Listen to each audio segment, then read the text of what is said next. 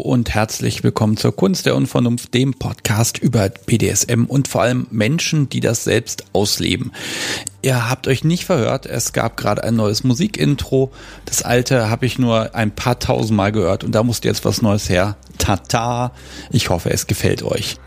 Ja, aber was ist schon so ein Intro ohne Gespräch mit mir, Sebastian Stix und Michael, dem Michael von Baumwollseil. Wir sprechen über sein BDSM seit, ich glaube, seit den 80er Jahren und wie er dahin gekommen ist, wo er heute ist. Ihr glaubt echt nicht, was er an Geschichten erzählen kann. Boah, das ist wirklich mal bunt. Über das Kinky Business reden wir dann auch noch. Ohne geht's natürlich nicht. Aber in der ersten Stunde steht Michaels Vita absolut im Vordergrund. Ja, gleich geht's los. Eine kleine Mitmachbitte habe ich aber an euch noch, liebe Hörerinnen. Die Kunst der Unvernunft wird bald zwei Jahre alt und ich habe mir ja vorgenommen, einmal im Jahr die Folge null, die Erklärfolge neu zu machen. Darin sage ich dann ein paar Worte und ja, diesmal hätte ich euch gern mit dabei und zwar so. Ihr sprecht ein paar Sätze an neue Hörer in euer Gerät und schickt mir die dann per Mail oder Telegram als Sprachnachricht dort an Sebastian Sticks. Und ähm, ja, das sind so Fragen wie, was erwartet neue Hörer? Was ist anders in diesem Podcast? Was ist eure Lieblingsfolge? Ähm, wie ihr wollt, was ihr wollt. Die Inhalte da bin ich völlig frei. Und ihr könnt da einen Namen oder Nicknamen nennen, das müsst ihr aber nicht. Ihr könnt auch ganz anonym sein. Und bis zum 5. November sammle ich die dann noch ein. Und äh, ja, dann seid ihr Teil der Erklärfolge. Und um euch ein bisschen zu motivieren, äh, es gibt natürlich eine Kleinigkeit abzustauben. Ich habe hier noch einen Becher der schwarzen Macht und auch noch drei der berühmten Pfannenwender und die verlose ich dann irgendwie im November in der Folge mal zwischen den Menschen, die mitgemacht haben und dann kann man doch nochmal da dran kommen. Gut, mein Vorwort wird schon wieder viel zu lang. Los geht's mit Michael.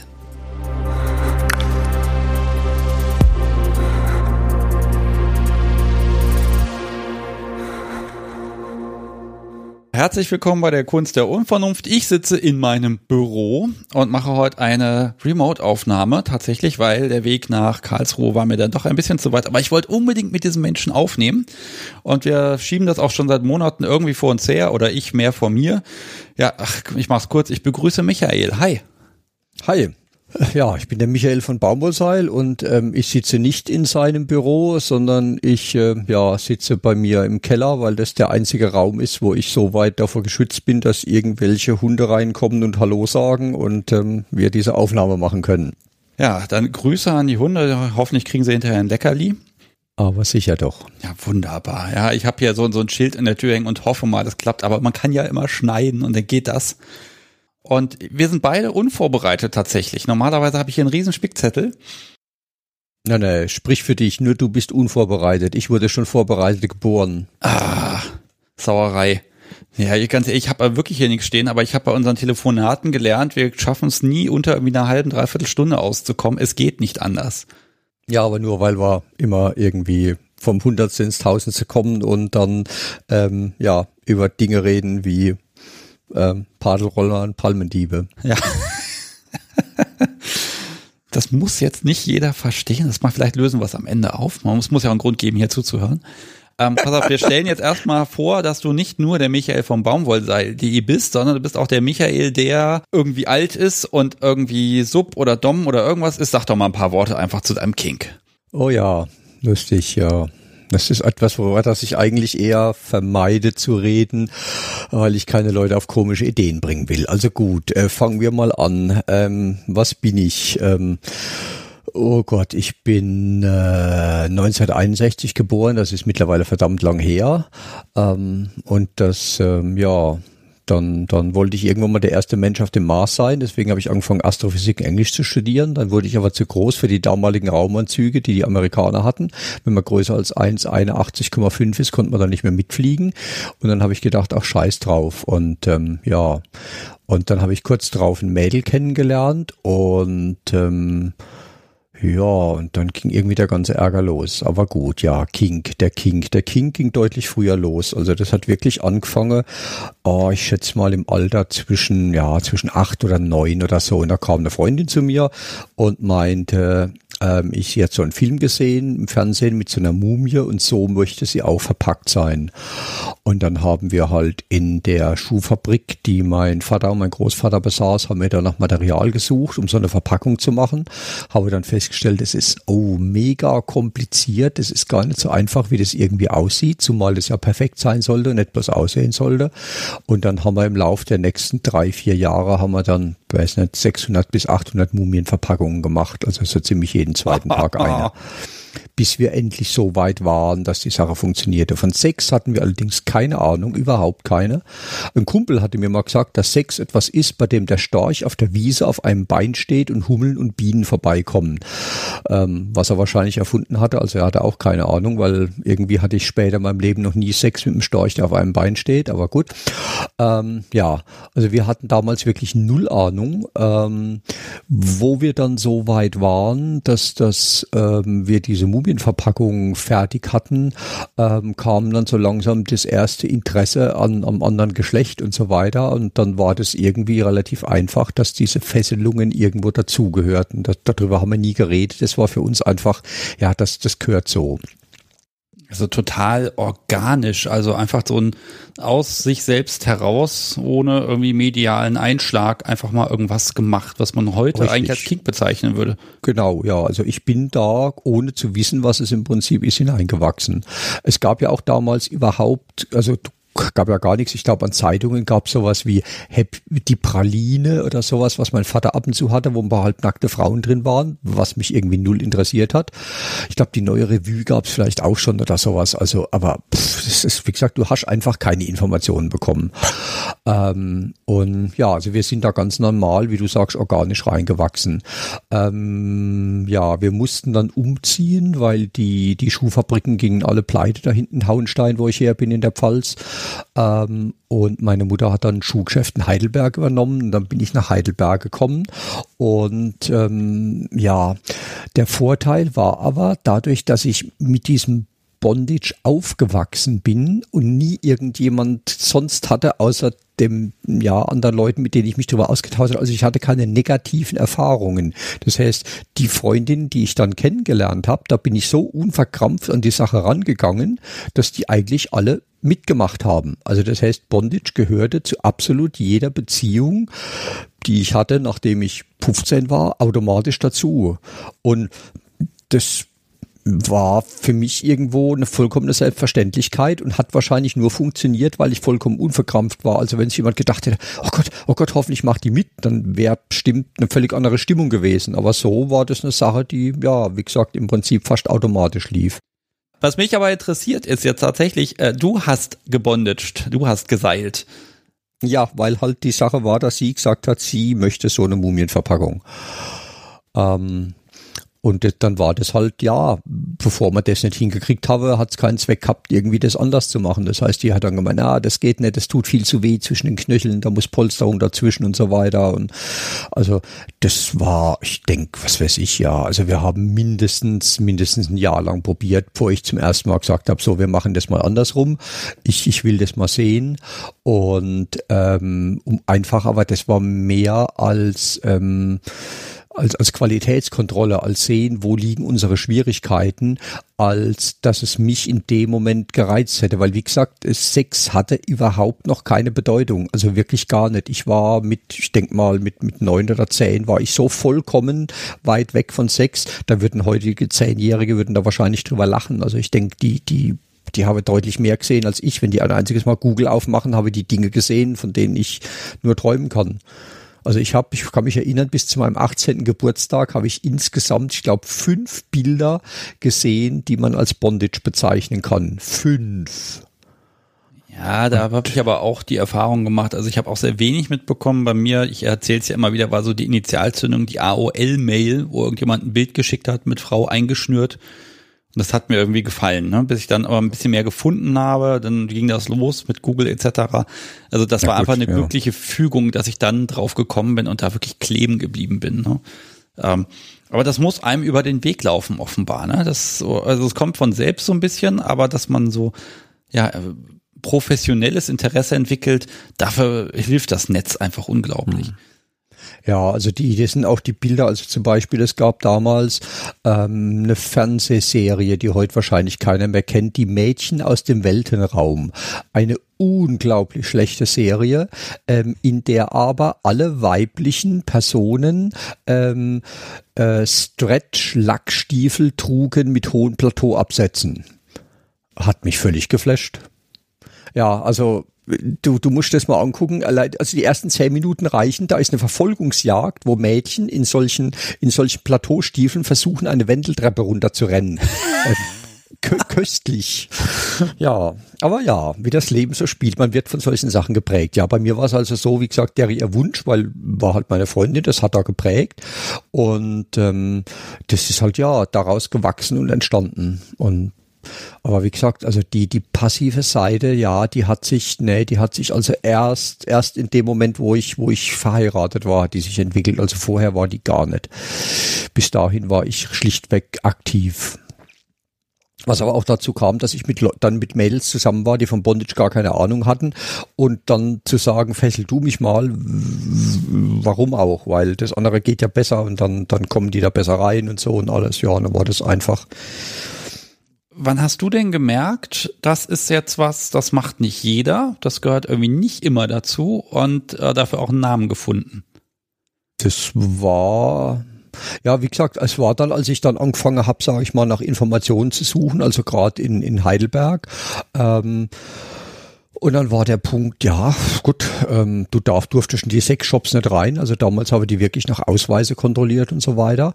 Und dann hat es also wirklich gedauert, praktisch bis ich 18 war. Und dann bin ich in Heidelberg in Sexshops und habe gesehen, dass ich zu diesem Thema überhaupt nichts finde. Also wirklich gar nichts. Es gab kein, kein, überhaupt nichts, was mit Bondage zu tun hatte. Und dann dachte ich mir, hä? Ähm, da, gibt's keine Fesselbilder oder was. Wieso, warum, weshalb? Also das fand ich dann echt komisch. Und da habe ich mir gedacht, ja gut, du musst jetzt mal mit, mit anderen Leuten irgendwie da, da wirklich drüber reden. Und habe dann halt mir irgendeinen Kumpel rausgesucht und habe zu dem, mit dem darüber geredet. Und der hat mich dann völlig geschockt, wo der mir dann erklärt hat, dass er seine Freundin beim Sex nicht ans Bett fesselt. Ich so, was? Wie pervers ist denn das? Also, äh, was machst du eigentlich da noch im Bett? Wo er meint, ja, aber da gibt's doch diese Sache mit dem Penis und so. Meine ich, ja, Penis rein, raus, bei Bedarf wiederholen, aber das ist doch nur die halbe Miete. Das ist doch, das ist doch Butter ohne Brot. Was, was soll das denn? Wenn du das Mädchen nicht fesselst, wo ist dann der ganze? Und er so, aber das machen viele Leute. Ich sag so, Quatsch. Äh, warum?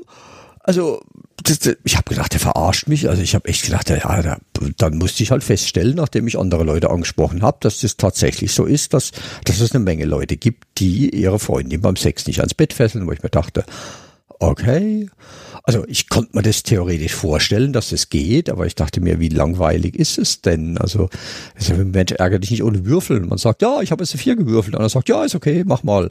Und so, also das, das, das bringt nichts, ne.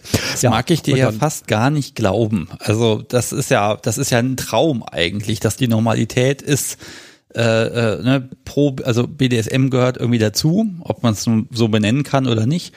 Äh, sagen wir mal so, du hast aber bestimmt auch Stino-Sex ausprobiert. Es muss ja irgendwie auch mal Mädel gegeben haben, die gesagt hat, ah nee, können wir nicht einfach ficken, dann ist gut. Nö. Hm. Heidelberg sagst du, ja, Heidelberg sagst du, das muss ich mir merken.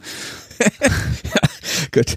Ähm, ja, so, dann war also die Suche war dann schwer. Ich habe dann, ähm, Gott, wie war das? Ja, also mit, mit viel hin und her äh, habe ich mir dann überlegt, wo, wo, wo kann ich was finden und so weiter und habe dann wirklich auch über, über irgendeine dieser Zeitungen oder Magazine war irgendwann mal, ach ja genau, es gab eine Art Lexikon, Lexikon der Erotik oder was und da gab es dann einen Reiter namens Bondage und da war ein Bondage-Bild drin von, ähm, von einem amerikanischen Zeichner und dann war mir klar, okay, also es gibt da Bilder, es gibt da Sachen und dann kam mir so der der Punkt, ähm, gut, wenn wenn irgendwo, dann in in größeren Sexshops, in größeren Dingern ähm, und es war dann klar, wo ich hin muss für mich, das war dann Paris.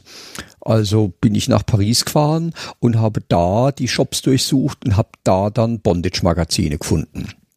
Okay, also Maga Magazine gab es das. Wann war das? Anfang der 80er muss das dann gewesen sein. Ja, ne? genau. Da gab es Bondage Live und Bondage Parade und wie die alle hießen und so weiter. In Deutschland gab es die auch, aber nicht in Baden-Württemberg. Da war das verboten. In ähm, in Frankfurt gab es einen, der hat die unter der Ladentheke verkauft. Der hat aber gemeint, um Gottes Willen sagt es bloß keinem, dass ich sowas habe. Das war so, ein, so der einzige Fetischladen, den ich irgendwie gefunden habe. Der hatte ein paar Klamotten und schon nicht viel. Ähm, in, Club, in Stuttgart, Club Caprice, hatte so ein Magazin. Da waren dann auch, nachdem ich es entdeckt hatte, ein paar Stories drin, ein paar wenige Fotos. Aber die durften die amerikanischen Magazine auch nicht verkaufen. Und in oben Richtung Ruhrpott dann, da durften die verkauft werden. Also bin ich dann immer nach Paris oder in Ruhrpott gefahren fahren, um mir neue Magazine zu besorgen. Okay, und das, ähm, was, was war denn da drin? Also ein paar Bilder oder also ich stelle mir jetzt ähm, Geschichten vor, ich, äh, ja, Anleitungen. Die, die, Bondage, die, na, die Bondage, Bondage Live und so weiter. Also das waren, ähm, das waren hauptsächlich Fesselungen mit, mit, mit Seil und so weiter. Und die waren alle relativ harmlos. Und da war eine einzige Story im Prinzip drin, also eine einzige Geschichte, ein paar Leserbriefe. Und ansonsten waren immer so fünf oder zehner Sets ähm, von, von Mädels in, in irgendwelchen Klamotten und mit Fesselungen. Und und dazu ein kleines Editorial und so weiter. Also die, ich habe die noch irgendwo, ob ich dachte, die werden mal mehr wert, aber ähm, obwohl das jetzt Sammlerstücke sind, die mittlerweile 40 Jahre, na, 30 Jahre alt sind, sage ich mal, habe ich noch nicht festgestellt, dass ich damit irgendwie an eine Goldader gestoßen bin. Also die waren sehr, sehr harmlos. Also da gab es gar keinen, es gab auch praktisch Nacktheit, gab es auch ganz selten. Die waren also meistens noch irgendwie in Unterwäsche oder sowas. Ähm, ja, aber das war damals so der only game in town. Entweder du hast die gefunden oder du hast gar nichts gefunden. Ja, also mir ist äh, von Daniel und Thomas, die haben mir beide erzählt, äh, dass sie über hier Sweet Gwendoline da rangekommen sind, an den Comic. Mhm. Und ich habe das Ding dann mal gesucht. Also das Ding hat seinen Wert offenbar gesteigert. Also an ein gut erhaltenes Exemplar ranzukommen, ist wohl fast ein Ding der Unmöglichkeit. Mir ist dann ein PDF zugeflogen. Ich habe das durchgeschaut und dachte mir, ja, Okay, gar nicht so blöd. Für die Zeit auch schon ja, sehr, gut, sehr explizit. Da, ne? ja, ja, die waren ja noch früher. Also wie gesagt, der John Willy hat ja da geniale Sachen gemacht. Ähm, also von dem gibt es eine Werksausgabe, wo alles drin ist. Und da ist allerdings, sind diese, diese Gwendoline-Sachen sind mit Abstand das Beste. Also ganz viel da drin sind Leserbriefe, wo du genau merkst, die Leserbriefe sind alle erfunden. Also die Leute haben das gar nicht alles erlebt, was da steht und so. Und ja, aber ja, so Sachen, aber die waren, die waren echt schwer zu kriegen damals. Also das war, war wirklich, wirklich, wirklich anstrengend. Also was man heute kriegt, in dem Moment, wo man das Internet aufmacht, da bist du erschüttert, wenn du denkst, wie schwer das damals war. Ja, aber wie gesagt, ja, ein paar Sachen hatte ich dann gefunden und dann, dann bin ich da auf die Art und Weise halt weitergekommen. Gut, so waren wir. Ach so, ja, ich wurde erwachsen, genau, ja. Ich habe dann ich muss ja gar nichts machen. Ich kann jetzt auch mal eine Viertelstunde rausgehen, ne? Und du machst ja, das dann genau. hier einfach und dann passt das schon. Ja, ähm, geht ja, kein Ding. Äh, lass mich mal vorgreifen, damit ich den Hörern so ein bisschen Ausblick geben kann. Im Endeffekt ist es darauf hinausgelaufen, dass du unten spielst. Nein. Verdammt, warum nicht? Ähm, ganz einfach, weil man mm, hat sich, also ich meine, ja, hat, ich bin, habe unten gespielt, lange Zeit, ähm, sehr heftig, ähm, dann wieder oben, dann wieder unten, dann wieder oben, dann wieder unten und ähm, jetzt bin ich bei oben. Und ich denke mal, aufgrund ja so der allgemeinen Situation, das wird sich wahrscheinlich nicht mehr ändern. Okay, mache ich jetzt einen Haken bei Switch mit Langzeitschaltung. Ja. Okay. Interessant. Gut. Um, ja, dann machen wir weiter. Ich höre einfach okay, mal also zu. Ich habe hab meine erste Frau kennengelernt. Ähm, wir haben viel zu schnell geheiratet. Nach einem halben, also die war Krankenschwester, ähm, Krankenschwester Schülerin, glaube ich, noch als ich kennengelernt habe. Ein halbes Jahr später war sie Krankenschwester in Domina. Und damit hat sich dann mein Aktiv in Passiv verwandelt, ähm, weil für das Domina-Sein, das war damals schlichtweg, weil wir gemerkt haben, damit lässt sich Geld verdienen, dass der schwindlig wird. Also das für die damalige Zeit ist schwindlig. Heute wird man darüber lachen, über die Beträge, die Moni gekriegt hat. Aber äh, es war halt, ja, es war halt ein, ein ordentliches Zubrot und so weiter. Wie alt war der denn, als er da geheiratet hat, wenn du sagst, viel zu schnell? Ja, kurz nach 18. Ui, okay, also wirklich zackig. Ja, wirklich, wirklich zackig, sage ich mal, ja, genau. Was hat denn die Domina damals verdient? Ähm, 150 Euro für so eine Session von na, anderthalb, zwei Stunden. Äh, Quatsch, Mark, Mark. Ich wollte gerade sagen, ja, Euro, das ja. klingt viel. Na gut, im Vergleich Ja, ist es ja schwarz und zum, zum Krankenschwesterngehalt ist es dann doch wieder sehr ordentlich, ne? Ja, das, das war schon sehr, sehr okay. Und ähm, natürlich haben wir auch die Klamotten, sage ich mal, dann gekostet und so weiter. Also die Kleidung haben wir praktisch fast ausschließlich damals, als der einzige Laden, den wir gefunden haben, war, war wie gesagt das Club Caprice in Stuttgart, die das Magazin rausgegeben haben und die hatten einen Laden und die hatten auch noch einen Lederschneider an der Hand. Aber der hat eine Qualität dafür auch abgeliefert damals, die du heute suchst. Also die ersten Sachen, die wir dort gemacht haben, kosteten, ich sage jetzt mal, was weiß ich, eine Cassage so um die 400 Mark und ein Lederrock um die 300 Mark und die waren zehn Jahre später immer noch wow. Also das war, das gibt's heute gar nicht mehr. Das ist einfach nur, es war sehr beeindruckend. Aber ja, ähm, wie gesagt, dann war halt der Punkt, dass eben damit sie als Domina besser wird und so weiter, musste sie ja üben und wenn üben kann sie nicht an Kunden, weil das versaut die Kunden, also musste sie an mir üben, also haben wir im Prinzip die Rollen getauscht. Ähm, das war am Anfang war das für sie mehr so eine Sache so, ah ja, das ist cool und so. Und dann ja, okay, das das macht mir Spaß. Und dann ist sie da richtig reingewachsen. Und je mehr sie da reingewachsen ist, umso mehr bin ich dann in die passive Rolle reingewachsen. Und dann haben wir aneinander, sagen wir mal, die Sache entdeckt. Also du musst bedenken, das ist immer noch so früh, dass wir wir kannten Ausdrücke wie wie wie Sub und Dom und so, das das hatten wir gar nicht. Also ich sag mal, das Wort Domina, das war da, aber aber so über dieses aktiv-passiv so wirklich nachdenken, das hatten wir nicht, sondern das ist auch wieder einfach gewachsen, das ist entstanden. Also das, das, das kam dann so. Und, Also das ist dann ähm, klischeehaft Sklave, ja? Also heute klischeehaft, damals, welche Worte hast du dafür, ne? Hm.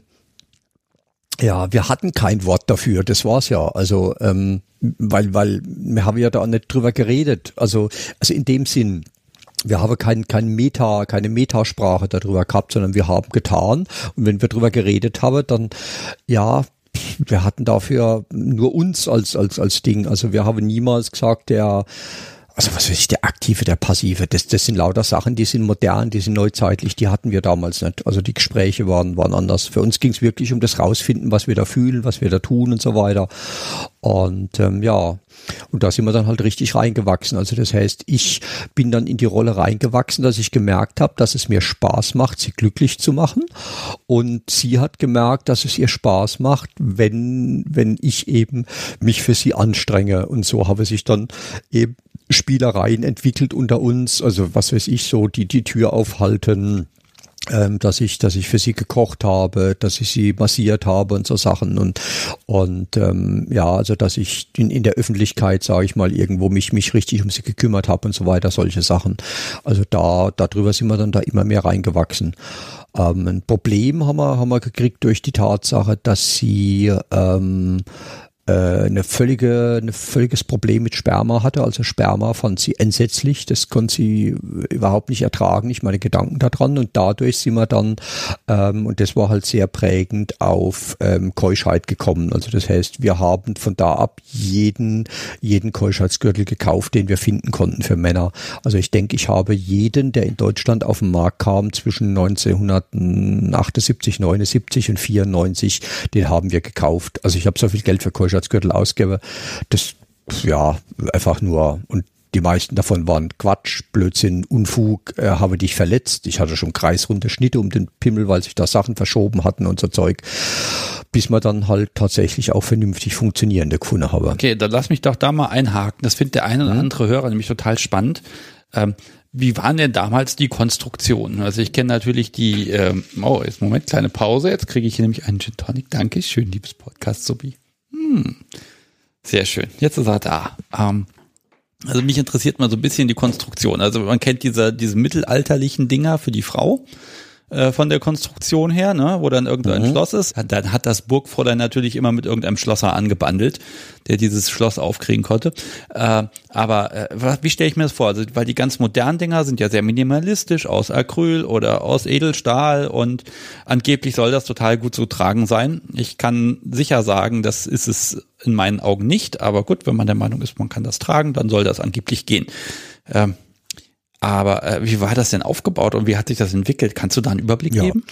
Also die, die allerersten, die allerersten Sachen, die wir angeboten gekriegt haben, waren im Prinzip ja wie der aus dem Mittelalter aufgebaut. Also praktisch ein, ein Hüftgürtel und dann ein, ein, ein Lederriemen, der, der zwischen den Beinen durchläuft und der da irgendwie also, dass das völliger Quatsch war, war uns klar in dem Moment, wo wir das schon anprobiert hatten, weil, also, das hatte bestenfalls irgendwie so eine Optik.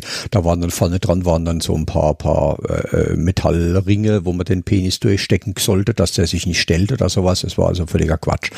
Ähm, wir haben dann recht schnell Sachen gefunden aus aus äh, Metall, die in etwa von der Optik her genau demselben entsprechen, was heute noch in Massen verkauft wird. Also diese ganze, das ganze Zeug, sobald du sagst Keuschheit, Mann und machst Amazon auf, wirst du erschlagen von billigen Metallsachen und so sahen die aus. Metall hat aber den Nachteil, Metall ist schwer und wenn es nur am Penis selbst hängt, also wenn das nicht so ein Gürtelteil ist, was, was es nicht gab damals, dann lässt sich das beschissen tragen. Ähm, Das war auch immer so ein Und- 24-7-Ding, der wurde immer getragen.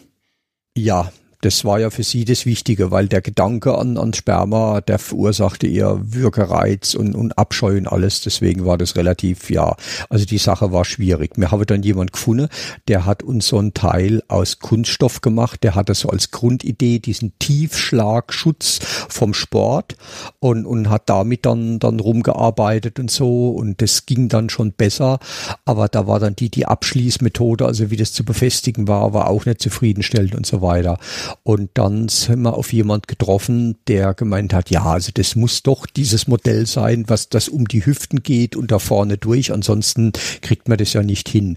Und mit dem haben wir dann zusammengearbeitet. Ähm, und der hat dann an mir im Prinzip ein Modell entwickelt, das den heutigen Modellen entspricht, die es bei Firmen wie MyStil oder NeoStil gibt oder so. Also Teile, die du wirklich tragen kannst und die auch tatsächlich funktionieren, weil alles andere, was nur am Penis hängt, kann man auch abmachen. Also das kannst du runterstreifen, äh, du ziehst halt ein bisschen an den Hoden oder was. Also ich meine, der Fakt der Erfolg von dem Teil ist, du kannst es nicht wieder dran machen, wenn es nicht aufgeschlossen ist, also Gebieterin sieht, dass man es abhat, aber alles, so die ganzen CB6000, die ich ja heute auch verkaufe, wo ich sage, das ist mit das Beste, aber es ist trotzdem ausziehbar. Und die anderen Teile mit den Hüftgurten, die sind halt Maßanfertigung und die sind heute noch schweineteuer.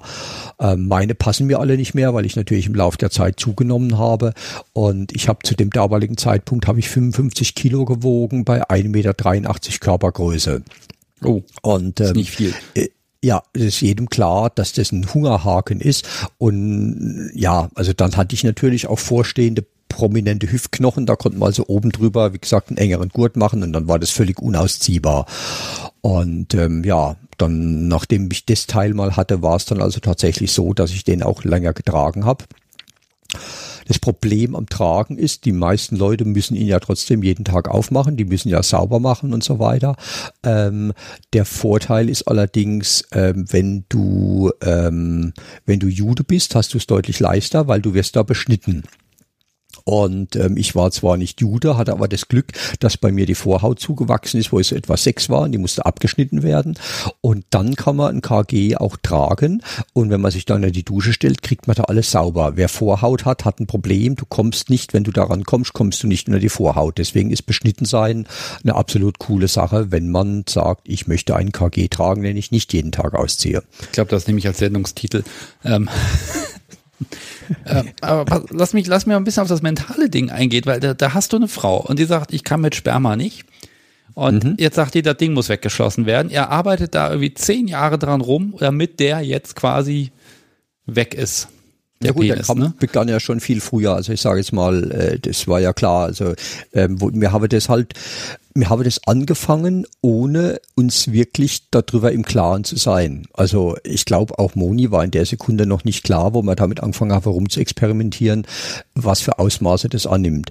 Und als wir dann an dem Punkt waren, wo wir tatsächlich einen hatten, der ausbruchsicher ist, äh, dann war die Tatsache, dass der jetzt erstmal dran ist, relativ selbstverständlich. Aber bei mir kam dann auch der Punkt, dass mir klar wurde, okay, das ist jetzt auch so.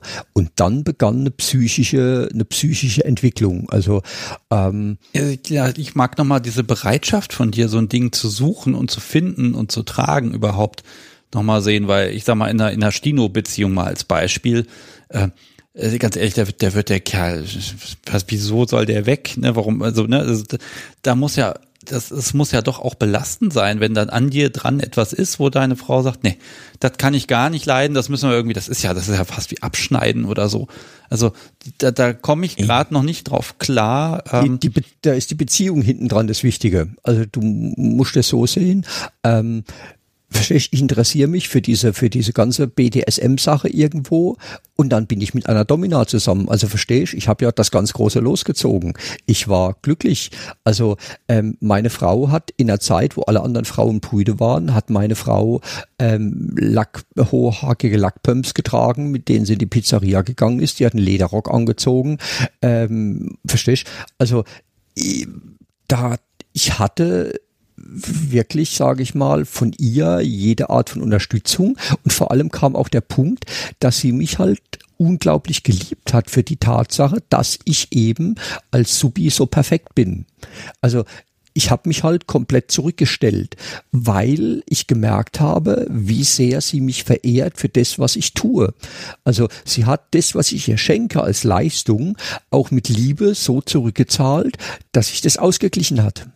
Also wenn das nicht gewesen wäre, äh, hätte es nicht funktioniert. Und genau daran sind wir dann später gescheitert. Also ähm, im Prinzip in dem Moment, wo sie aufgehört hat, ähm, ihre Seite des Deals einzuhalten, nämlich eben das zurückzulieben auf diese, auf diese unglaubliche Art und Weise, dann geht's nicht mehr. Also du kannst nicht nur verlangen, dann geht's unter. Ähm, wie gesagt, wie, wie bei Journey so, one heart feeds the fire, aber das, das haut nicht auf Dauer hin. Es kann nicht nur einer brennen. Wenn, solange nicht beide, beide, die die Flammen nähern, dann geht's vorbei. Und da ist sogar noch viel mehr, weil ja hier viel, viel mehr verlangt wird. Weil ja hier wirklich, ich war ja wirklich über Jahre hinweg 24-7. Also ähm, wir sind zwar auch normal miteinander umgegangen, wenn wir Rollenspiel gemacht haben, war ich dann der Rollenspielleiter, also normales Fantasy-Rollenspiel und so weiter und solche Sachen. Aber sobald irgendwie etwas war, ähm, ja, das, das war einfach automatisch, dass sie da Entscheidungen hatte. Also nicht jetzt, welches Auto wir, wir vielleicht kaufen oder was wir zum, zum, zum Abendessen einkaufen oder sowas.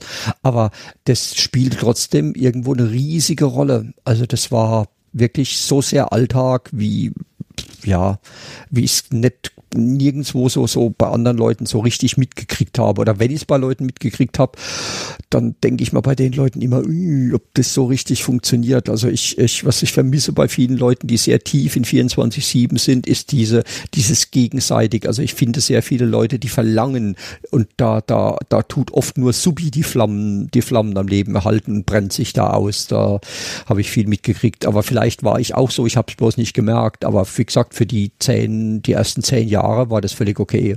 Wenn man wirklich mal wirklich die Uhr zurückdreht, der nächste mögliche Partner ist eben nicht einmal Google entfernt, der da drauf abfährt, sondern möglicherweise hat man ja einfach ein paar Menschen in Deutschland gefunden oder den einen Menschen gefunden, wo das passt, ne? Und dann ist natürlich ja. auch diese Abwägung, die man immer trifft. Ja, das ist jetzt, das ist zwar jetzt so nicht schön, das ist ein hoher Preis, aber er ist es wert, weil so habe ich ja das, was ich möchte ähm, diese Abwägung, die kann ich, glaube ich, nachvollziehen. Und so, eine so, so ein Entschluss oder eine Entwicklung dann zu sagen, okay, ich merke gerade, ich bin unglücklich, das kann ja Jahre dauern.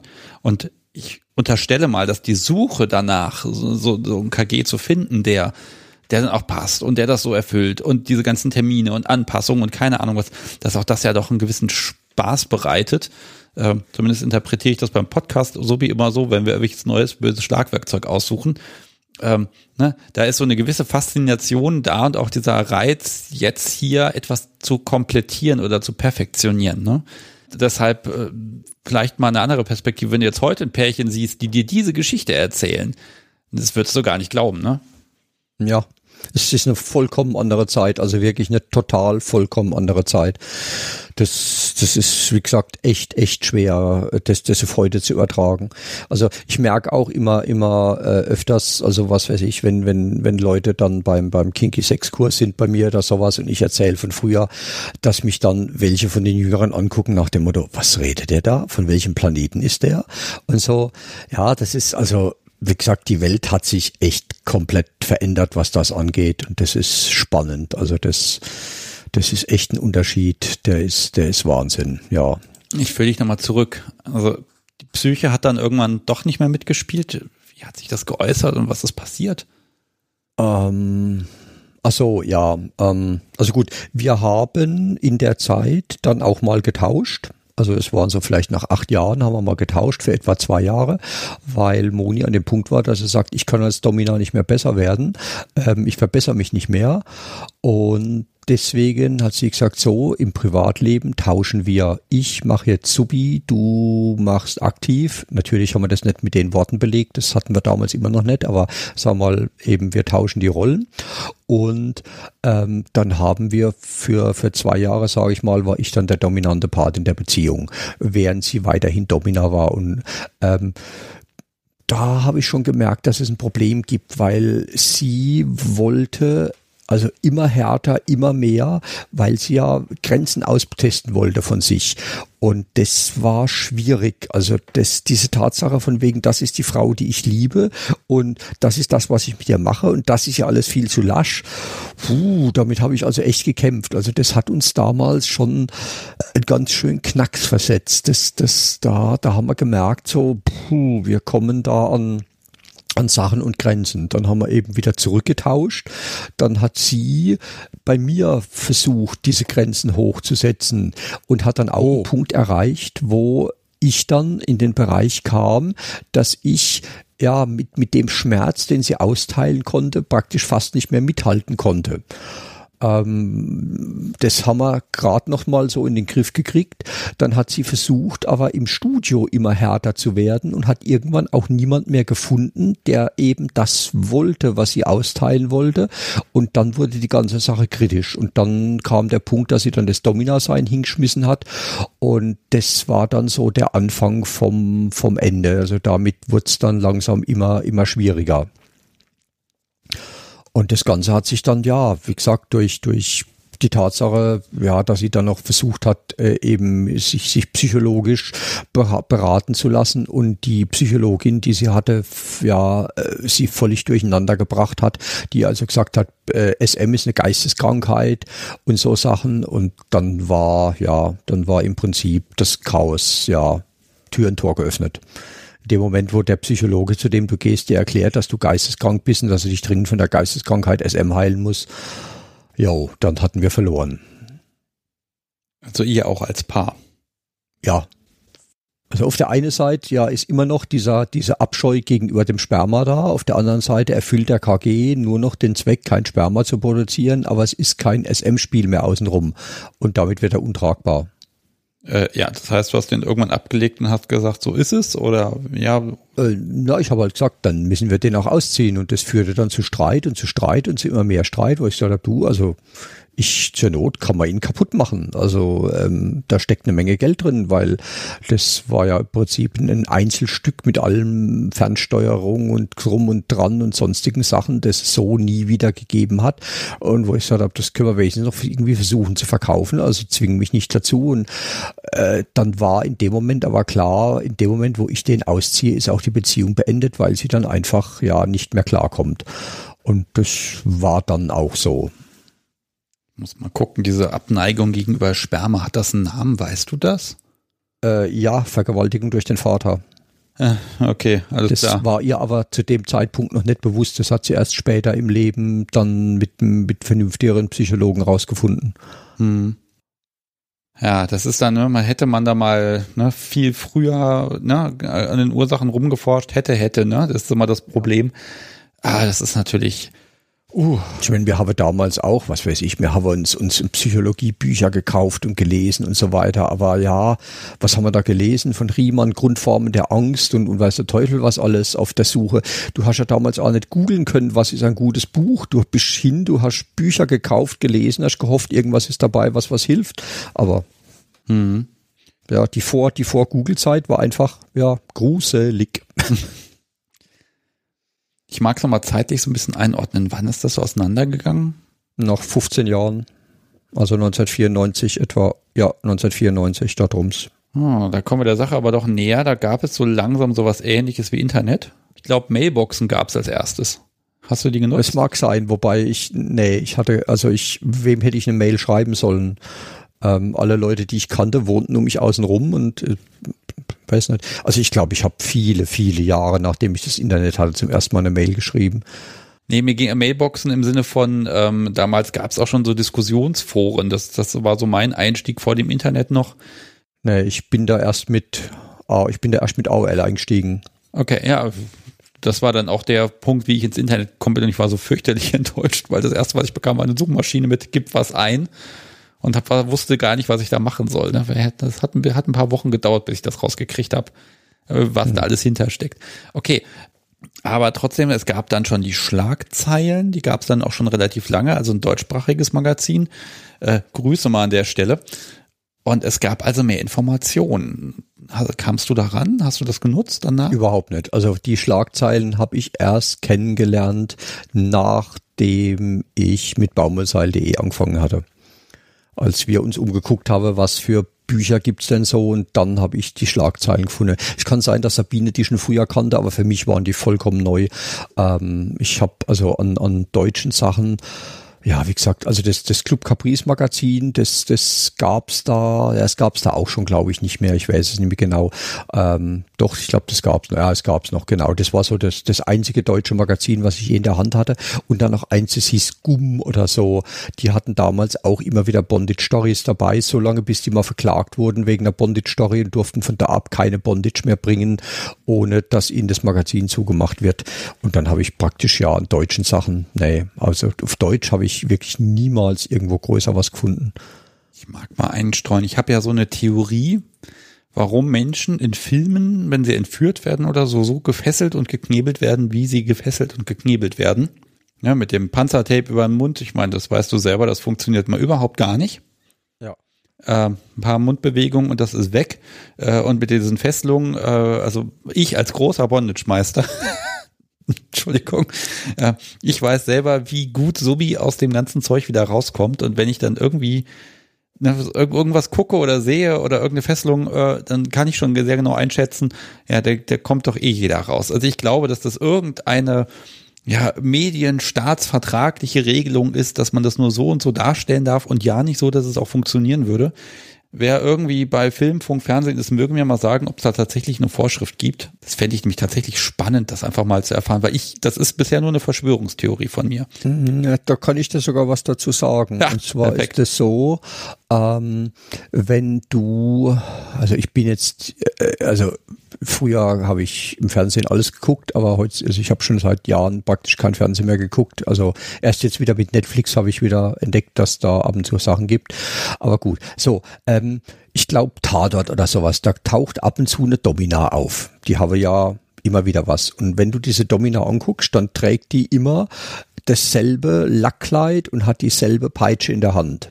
Warum? Weil im Fundus genau diese Sachen liegen. Wenn also jemand sagt, oh, da muss einer ein Domina spielen, dann, ah ja, ah ja, gut, guck mal, da, da haben wir diese Garte und da haben wir das Teil. Also das heißt, da kommt immer ein Mädel rein, die dasselbe anhat wie beim letzten Mal. Und das hat mal einer zusammengeschnitten gehabt. Also da gab es, ich glaube, weiß nicht, aus zehn verschiedenen, ich sage jetzt einfach mal Tatort, ich weiß nicht mehr genau, aber ich glaube, es war Tatort. Und du siehst eine Domina da stehen und die hat immer dieselbe Gerte in der Hand. Und der hat gesagt, das liegt daran, dass eben das, das genau das Teil ist, das man aus dem Fundus holt. Ja, also das sind halt Leute, die keine Ahnung haben und deswegen, ja, wird es halt wiederholt sich das da. Okay, ich verlange für meine GEZ-Gebühren, dass jetzt anständiges BDSM-Equipment für die öffentlich-rechtlichen eingekauft wird. Das geht so nicht weiter. ah, oh ja. Man kann ja mal, mal träumen, ne?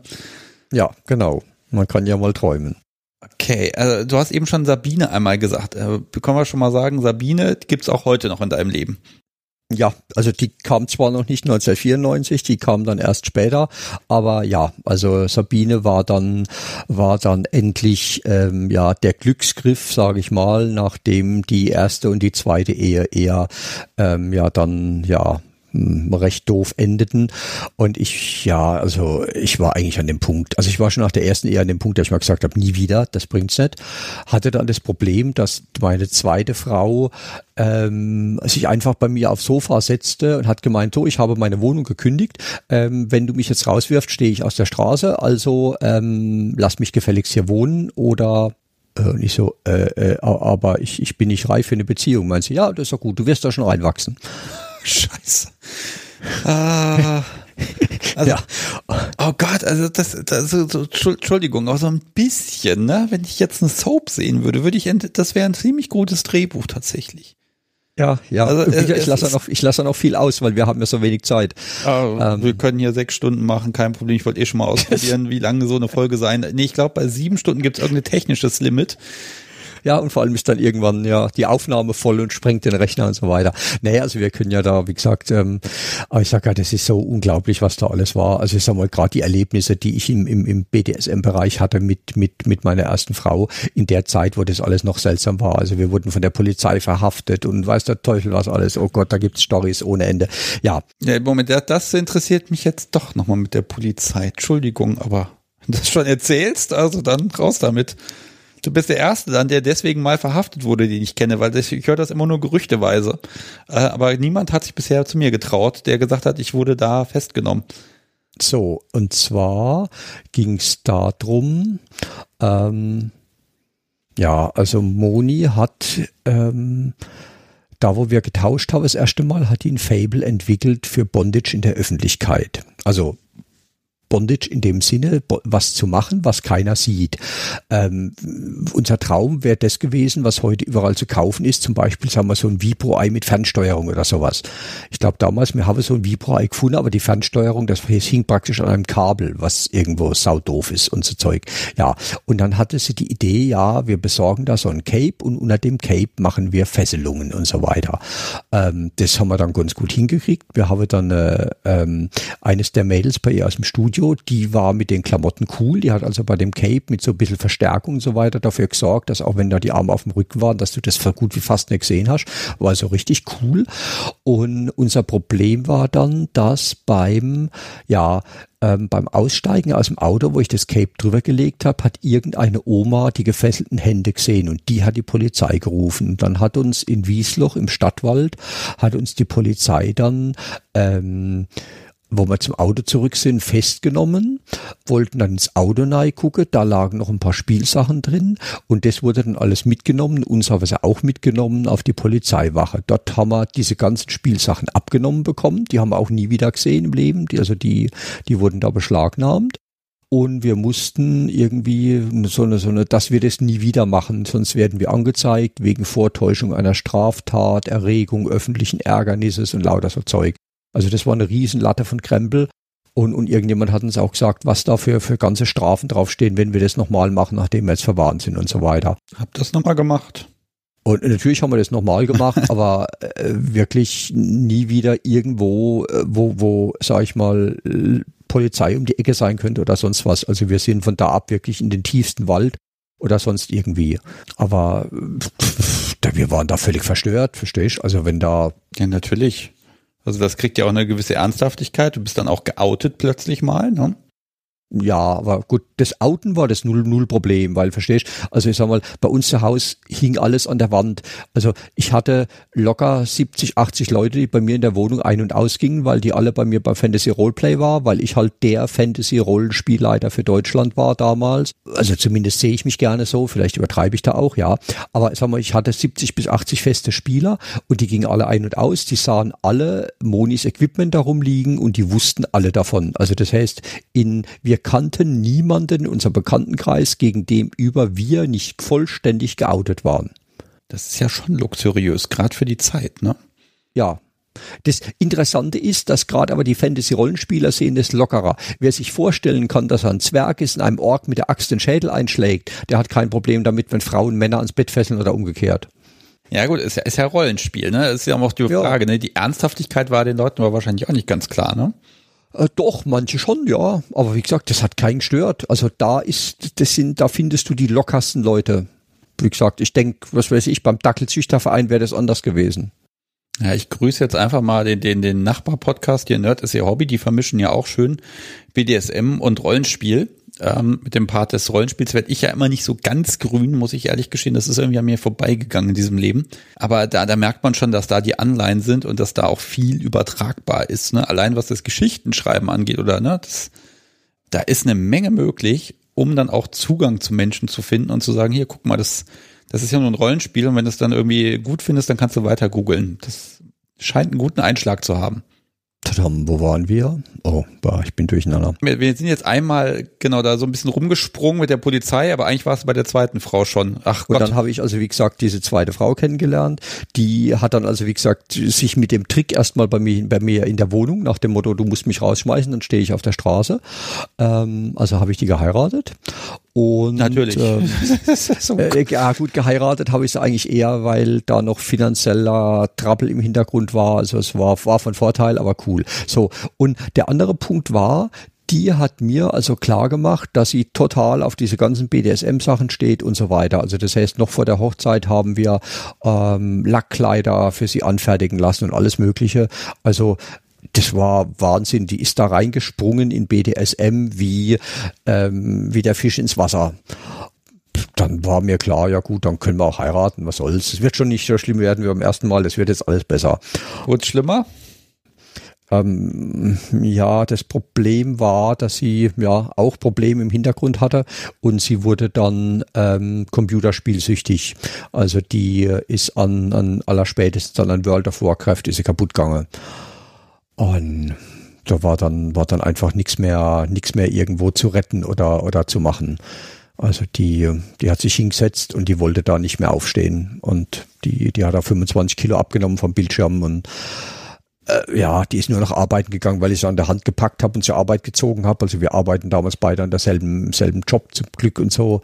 Aber es war, wie gesagt, und, und, und wenn, wenn sich jemand nicht helfen lassen will, ähm, wenn, wenn jemand also sagt, ich muss nicht zum Doktor oder so, dann, dann kannst du irgendwann ab einem Punkt nichts mehr machen. Also alle unsere Freunde haben da, haben da mitgearbeitet und so weiter und kein Mensch hat die mehr von, von World of Warcraft weggekriegt. Und also es war auch schon vorher, dass die, die war für alles, was irgendwie so, so Computerspiele war, da, da war eine Sucht da, das, das hat sich schnell verschlechtert und verschlimmert. Und dann war mir klar, oh Gott, das wird nicht mehr gut gehen, das, das wird immer schlimmer. Und dann, ich habe sie versucht, auf den Weg zu kriegen, aber das war nicht zu machen. Und dann bin ich eigentlich nur noch so lange geblieben, bis ich jemand gefunden habe, der dafür gesorgt hat, dass wenn ich gehe, dass sie nicht vom Rechner verhungert.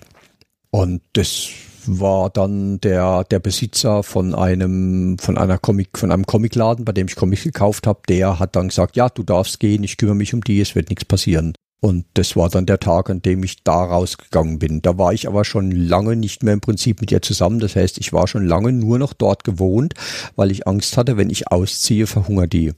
Oder verdurstet. Weil Dursten geht ja schneller als verhungern. Okay, wann war das jetzt?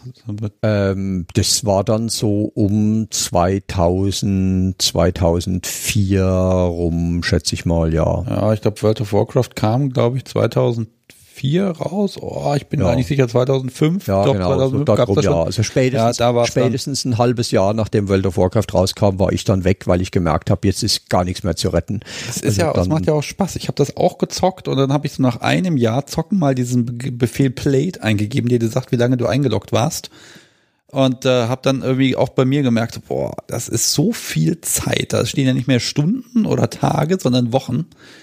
Ähm, dann habe ich das von heute auf morgen auch runtergeschmissen, weil ich auch gemerkt habe, es hat irgendwie Impact in mein Leben, der, äh, der für mich nicht tragbar ist und dann habe ich es auch nicht mehr angerührt. Ne?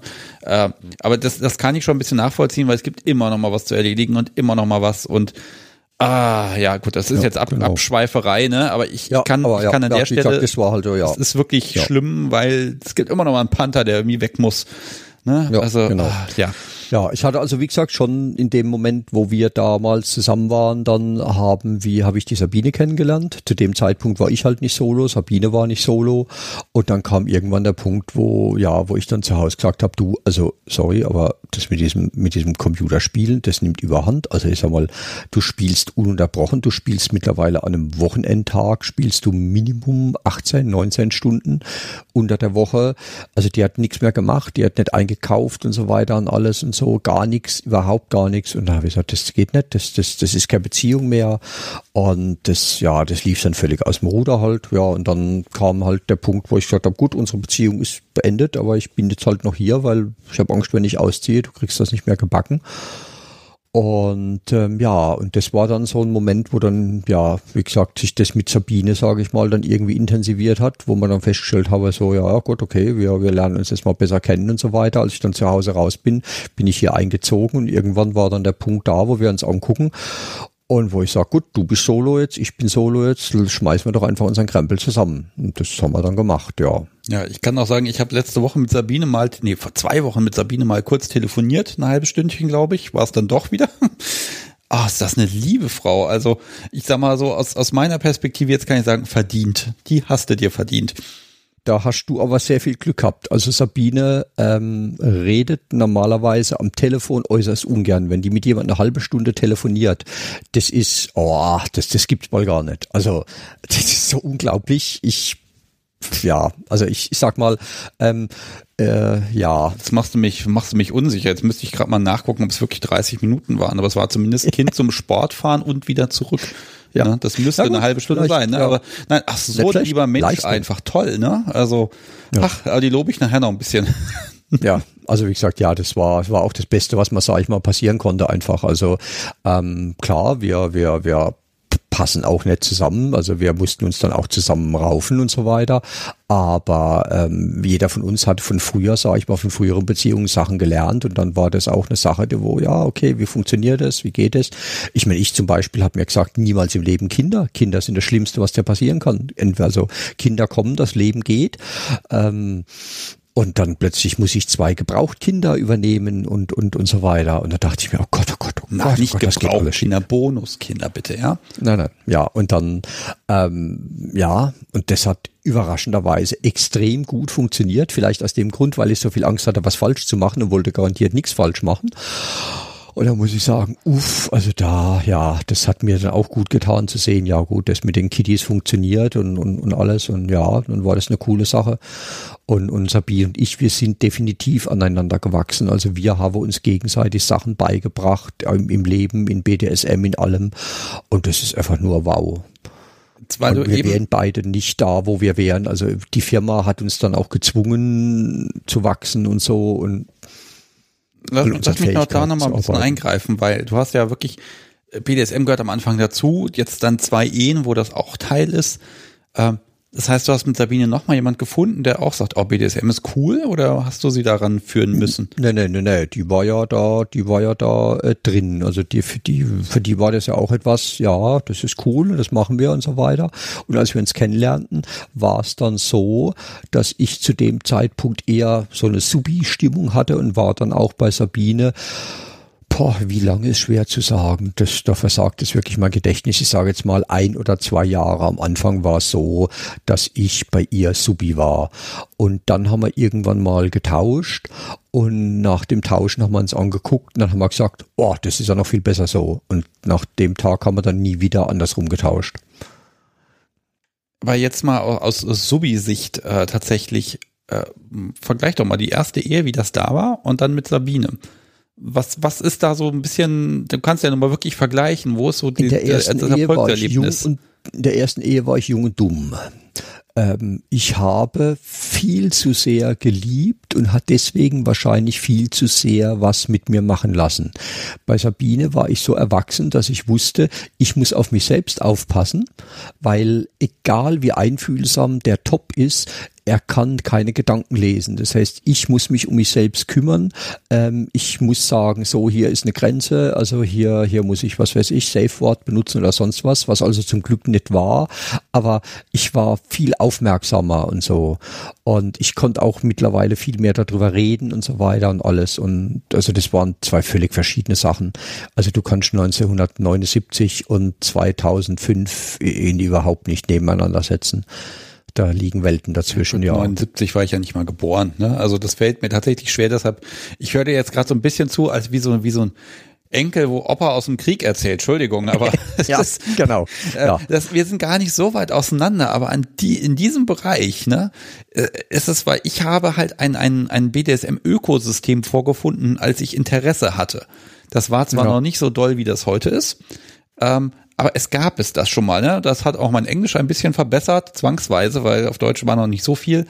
Und dann kamen dann irgendwie, ich weiß nicht, so 99 so die ersten deutschen Seiten, die ich dann auch gefunden habe, wo es dann auch irgendwie Geschichten zu lesen gab. Und ähm, also dann, dann ne, da hat man schon gemerkt, da, da ist was und da ist, da sind auch mehr Leute und ähm, ja, es gibt eben ein Ökosystem, auf das man aufbauen ja, kann, wo sowas, man sich auch mal austauschen prägt, kann. Ja. Ne? Und das ähm, alleine aufwachsen, das hat dann auch geprägt. Also da musste ich erst, wie gesagt, sehr, sehr mühsam raus. Und da bin ich eigentlich erst dadurch, dass ich in baumwollseil.de reingewachsen bin, rausgekommen. Erst dann habe ich gelernt, freier darüber zu reden und so. Und, und ähm, ich habe auch, wie gesagt, also ganz viele Sachen habe ich erst nach der Jahrtausendwende gelesen. Also auf dieser Seite des, des der Jahrtausendgrenze habe ich erst ein ganzer Berg zusätzliches Wissen angeheuert, einfach weil ich vorher, ja, war, war nicht so, weil ich war dazu zu, zu abgekapselt oder sowas. Du hast ein paar Mal gesagt, jetzt will ich doch mal wissen, ich hätte gerne einfach mal von die Gründungsgeschichte von Baumwollseil.de. Da bin ich natürlich der Falsche, weil wie gesagt, also das war Sabine und zwar Sabine ähm, hat, ähm, als sie als sie angefangen hat mit mit Self Bondage, auch in relativ jungen Jahren, hatte sie ein Baumwollseil, das ihr Vater aus der Fabrik mitgebracht hatte, das zu irgendwas benutzt wurde oder so. Also halt ein einziges. Und das war halt interessant. Und wo sie dann erwachsen war und, und sich dann jetzt eben hier, hier in die Gegend gezogen war von Karlsruhe und so weiter, hat sie nach so einem Baumwollseil gesucht und hat festgestellt, das gibt's gar nicht, das kann man gar nicht vernünftig kaufen. Hat dann über eine Seilerei rausgefunden, wo der gesagt hat, ja, ich kann da so ein Seil machen, du musst aber schon 200 Meter abnehmen, sonst lohnt sich das nicht, die Maschine anzuschmeißen. Hat dann diese 200 Meter geholt, hat die dann mitgenommen auf den Bondage-Treff, da wollte dann jeder was davon haben, also hat Sabine davon was verkauft und dann kam die Idee mit ihrem damaligen Partner zu sagen, wir machen einen kleinen Shop auf und verkaufen Baumwollseile. Deswegen hieß der Laden baumwollseil.de. Das heißt aber, du bist in die Firma eingeheiratet. Interessant. Ich bin dann in die Firma dann etwa, ja, wie gesagt, ein äh, bisschen später dazu gekommen, ja. Also ich meine, äh, mit etwas Glück hätte die Firma auch bondage.de heißen können, weil Sabine meinte, damals war die Domain bondage.de noch frei und sie hat sich dann gedacht, da mm, der damalige Partner wollte das nicht, das brauchen wir nicht. Und als sie dann drei Monate später sich gedacht hat, ach scheiß drauf, bondage.de kann ich mal mal sichern, war es natürlich weg. Ich denke, heute ist bondage.de unbezahlbar. Ja, wahrscheinlich, wobei ich muss gestehen, ähm, also ich weiß noch die Preise von damals. Ich weiß, 96 hat noch eine .de Adresse 236 Mark gekostet. Also manche Adressen, die uns interessieren, die wir heute gerne kaufen würden, sind in Bereichen, die den Jahresgewinn weit übersteigen. Ja, und die Frage ist ja, bringt's das? Ne? Also ihr habt ja da ein Standing einfach inzwischen erreicht, das läuft. Ähm, ich mag das einmal erwähnen. Ich werde von dir nicht für diese Nennung und für diese Folge in irgendeiner Form gesponsert. Das ist, gehört einfach zu deiner Geschichte dazu und deshalb bin ich auch der Meinung, da kann man frei drüber sprechen. Es sei denn, du möchtest jetzt vielleicht noch einen Scheck ausstellen oder so, dann würde ich Werbung dran schreiben, da das nicht passieren wird, äh, können wir das machen. Ne? Aber falls den einen oder anderen Hörer interessiert, wir sind einfach auch so verbunden und ich finde immer da, um so ein Thema drumherum zu lavieren, um bloß keinen Markennamen zu nennen, oh, schwierig. Ne? Also ich lade auch jeden anderen Shopbetreiber gerne ein zu sagen, Mensch, komm, erzähl mir mal über dein Privatleben hier bei mir im Podcast. Das ist gar kein Problem. Wenn es da was Interessantes gibt, höre ich sehr gerne zu und frage ganz viel nach. So, jetzt haben wir den rechtlichen Teil einmal abgekaspert. Der Punkt ist, dass ich einfach ohne, ohne baumwollseil.de bin ich im Prinzip da nicht mehr zu erklären, weil das hat mich dann geprägt, das ist klar. Ähm, aber zu, um auf den Namen zurückzukommen, der Name ähm, ist auch schädlich. Also es gibt Leute, die kennen uns fünf Jahre, acht Jahre und stellen dann erst fest, ach, ihr verkauft ja noch was anderes außer Seilen. Originalzitat, also das habe ich nicht erfunden. Ähm, es ist wirklich so, dass Leute mal zu uns in den Laden gekommen sind, aber gesagt haben, wir kennen euch seit zehn Jahren, wir dachten immer, ihr verkauft nur Seile. Wir waren jetzt mal in der Gegend, wir wollten mal vorbeigucken. Und die waren völlig geschockt. Ach, guck mal da, da gibt's ganz anderes Zeug. Also äh, wenn wir schweinekram.de heißen würden, wären wir wahrscheinlich erfolgreicher geworden als das Baumwollseil.de.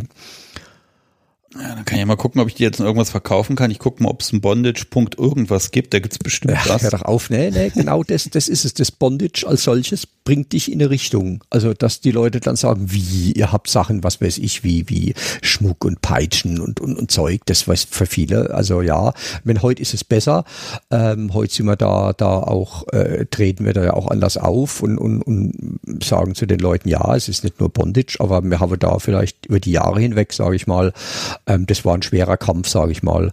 Und es hat auch, hat ja auch, es hat uns auch eine Zeit lang geschadet, weil BDSM zum Beispiel verhindert, dass du Werbung machst. Also ähm, du, die Zeitung nimmt uns nicht, also hier, wir haben die Tageszeitung probiert und so Zeug, wir wurden da überall abgelehnt. Also selbst als irgendwann mal so ein Fußballverein wollte ein Defibrillator aufhängen, hat gesagt, hier außenrum machen zwölf Firmen Werbung, jede Firma gibt uns 100 Euro, wollt ihr da mitmachen? Wir so, ja klar, der kam irgendwann, sagt, hier sind eure 100 Euro wieder. Die andere habe, wo die gelesen haben, haben, äh, Bondage und BDSM, habe die gesagt, ne, wenn die mit draufstehen, bezahlen wir nix. Machen wir nicht. Das gibt's ja nicht. Doch, doch. Echt? Ja. Wir sind sogar vom, wir wollten im Tierschutzverein mal, da hatten wir von einer Sorte Seil, hatten wir aus Versehen viel zu viel gefertigt. Man hat gesagt, das können wir nie verkaufen und habe das denen dann angeboten, habe gesagt, pass mal auf, wir verkaufen das im Prinzip zum Selbstkostenpreis behalten das aber nicht. Alles Geld, was da reinkommt, bekommt ihr. Da machen wir so ein Ding, die, was weiß ich, die rote Linie, weil es rote Seil war oder sowas und sagen dann, wir verkaufen das für den Tierschutzverein hier, fürs Tierheim. Und die im Tierheim habe ich angerufen, äh, dann hat der, der, der Vorstand hat entschieden und die haben mir gesagt, also, dass sie lieber Tiere verhungern lassen, als von uns Geld zu nehmen. Das ist schon sehr lange her, hoffe ich. Nein, das ist, wie gesagt, also das ist im, ich sag mal, in den letzten zehn Jahren. Ich kann es nicht genau einsortieren, aber es ist in den letzten zehn Jahren. Und die anderen haben es abgelehnt, weil sie sagen, ja, bei uns äh, kommen ja auch Kinder, um mit den Hunden zu laufen und so weiter. Und deswegen dürfen wir von euch kein Geld annehmen. Ich kann es gerne als Privatmann spenden, aber auf gar keinen Fall darf ich auf der Webseite was schreiben. Oder als wir zum Beispiel vor sechs Jahren sind wir umgezogen und haben neue Räume gesucht und die wohl größte Agentur für solche Ladengeschäftsvermittlung hier in Karlsruhe hat sich geweigert, mit uns zusammenzuarbeiten. Wenn wir so ein normaler Sexshop wären, so mit, so mit Wix-Kabinen und so weiter, das ist normal, ja, da, da ist okay. Aber dieses bondischen BDSM, ne, ne, damit, glaube ich, weil es nichts zu tun haben. Okay. Ich wirf, werf mal kurz was ein. Bondage.lgbt ist noch frei. .lgbt. Ja. Okay. Was es nicht ja. alles gibt, ne? Wird kein Mensch ja. eingeben, aber gibt es. Mhm. Äh, ist tatsächlich, ja. ich habe ich, ich hab, hab's jetzt in der Neugier einfach mal nachgeguckt. Also es gibt wirklich eine Handvoll Adressen, wo es noch geht. Bondage.church ist übrigens auch schon belegt. Das ja. war mir fast klar. Ja. Ich bin da, naja gut, wir müssen mal nachforschen, was es da gibt. Mache ich aber nicht jetzt. Ähm, ja, aber das, heißt, du hast aus erster Hand wirklich im Business-Umfeld, wo man, wo ich ja immer eine gewisse Professionalität unterstelle, wo man sagt, es geht ums Geld und dann ist im Prinzip scheißegal, worum es geht. Ne? Aktien kannst du in allem kaufen und für alle Sauereien, aber offenbar äh, Liegt das an Karlsruhe oder was ist das? Nee, nee, nee, nee, nee das war es ist überall so. Also, also zum, vielleicht geht's auf der Reeperbahn, sage ich mal, aber ähm, ja, hier unten war es gar nicht. Also wir haben wirklich versucht, in, in, in jedem Werbeblatt hier in der Umgebung, weil wir wollten ja Leute in den Laden bringen, nicht bloß der Online-Shop, sondern wir wollten auch Leute im Laden haben und so weiter. Und da haben wir hier überhaupt, das war ein riesen, riesen Problem. Jetzt vor kurzem wurde uns zum Beispiel angeboten, so eine Plakatwand in Karlsruhe. Jetzt, heute sind sie soweit, jetzt 2000 2020 darf schon was. Aber noch vor Jahren war das völlig undenkbar. Ja, also, 2020 will auch keiner mehr Plakatwerbung haben, deshalb bieten sie es euch dann inzwischen auch an, ne? Ja, Ja, ah. also ja, das ist, also das, da war aber ein langer, langer Weg. Also wir hatten zwischendurch auch mal, da hat eine Lehrerin den, den Shop entdeckt, die hat einen Kreuzzug gegen das Böse gemacht. Also da hatten wir ganz schön Schwierigkeiten ähm, und, und so Sachen. Das, das hat mittlerweile ist vieles besser geworden, aber es gibt da immer noch, also wir haben immer noch den Punkt, dass zum Beispiel viele Leute sagen, ja, ich mag euren Job, aber zum Beispiel ich gebe euch kein Like auf Facebook, weil ich bin Lehrer, da könnte ich in Schwierigkeiten kommen.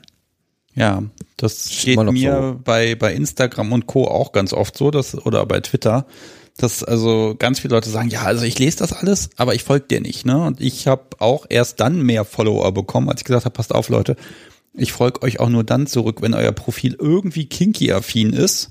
Wenn ich das nicht erkennen kann, klicke ich da kein Follow-back oder so, weil da haben die Leute echt ein bisschen Schiss und ich kann es auch ein bisschen verstehen, wenn dann deine Arbeitskollegen das Profil da haben, ne, und, hm, und dass die Leute da vorsichtig sind, verstehe ich, aber wir haben jetzt nun mal auch eine mediale Offenheit, äh, wo einfach, ja, was du likest, sieht jeder andere.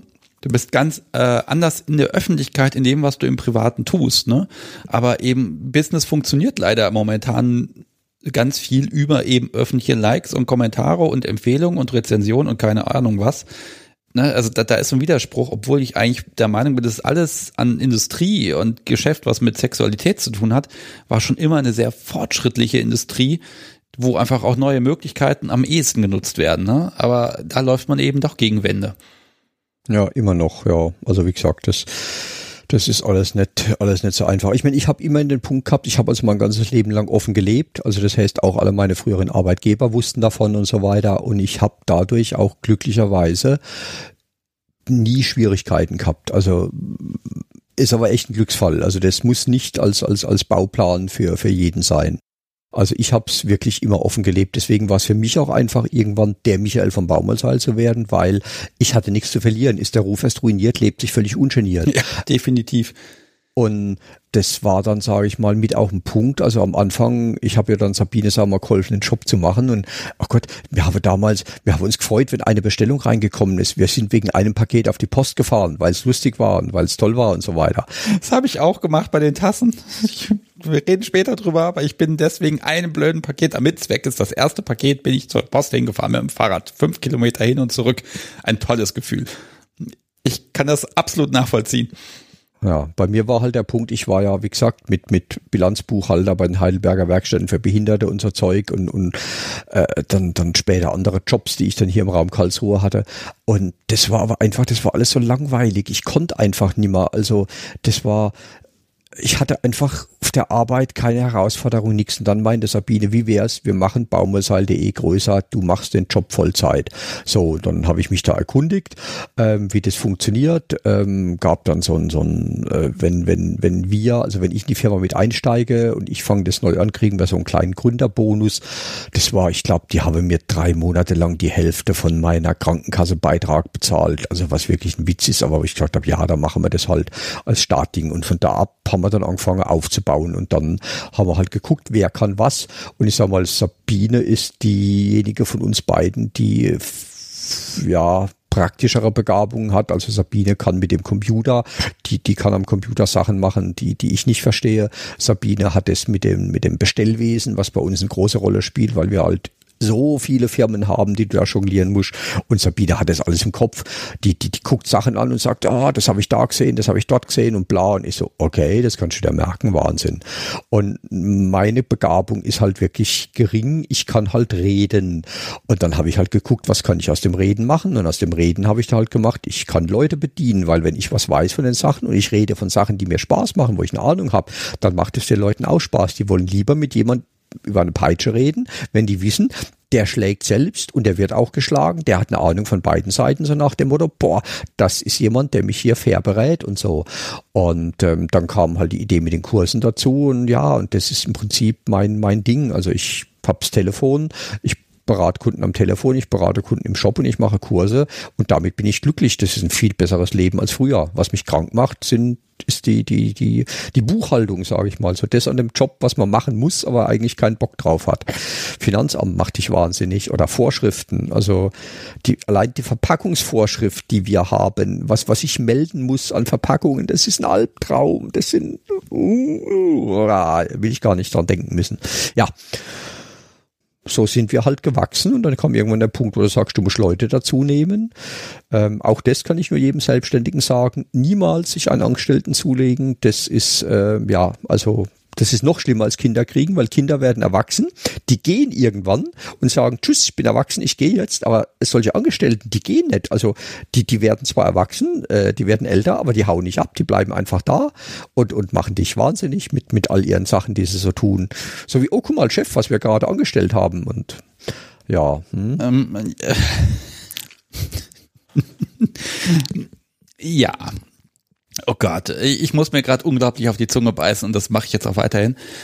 Pass mal auf, du hast ja bist da eingestiegen, aber wir haben jetzt völlig übersprungen, wann hat dieser Michael denn irgendwie einen Bezug zu irgendeiner BDSM-Szene überhaupt hergestellt?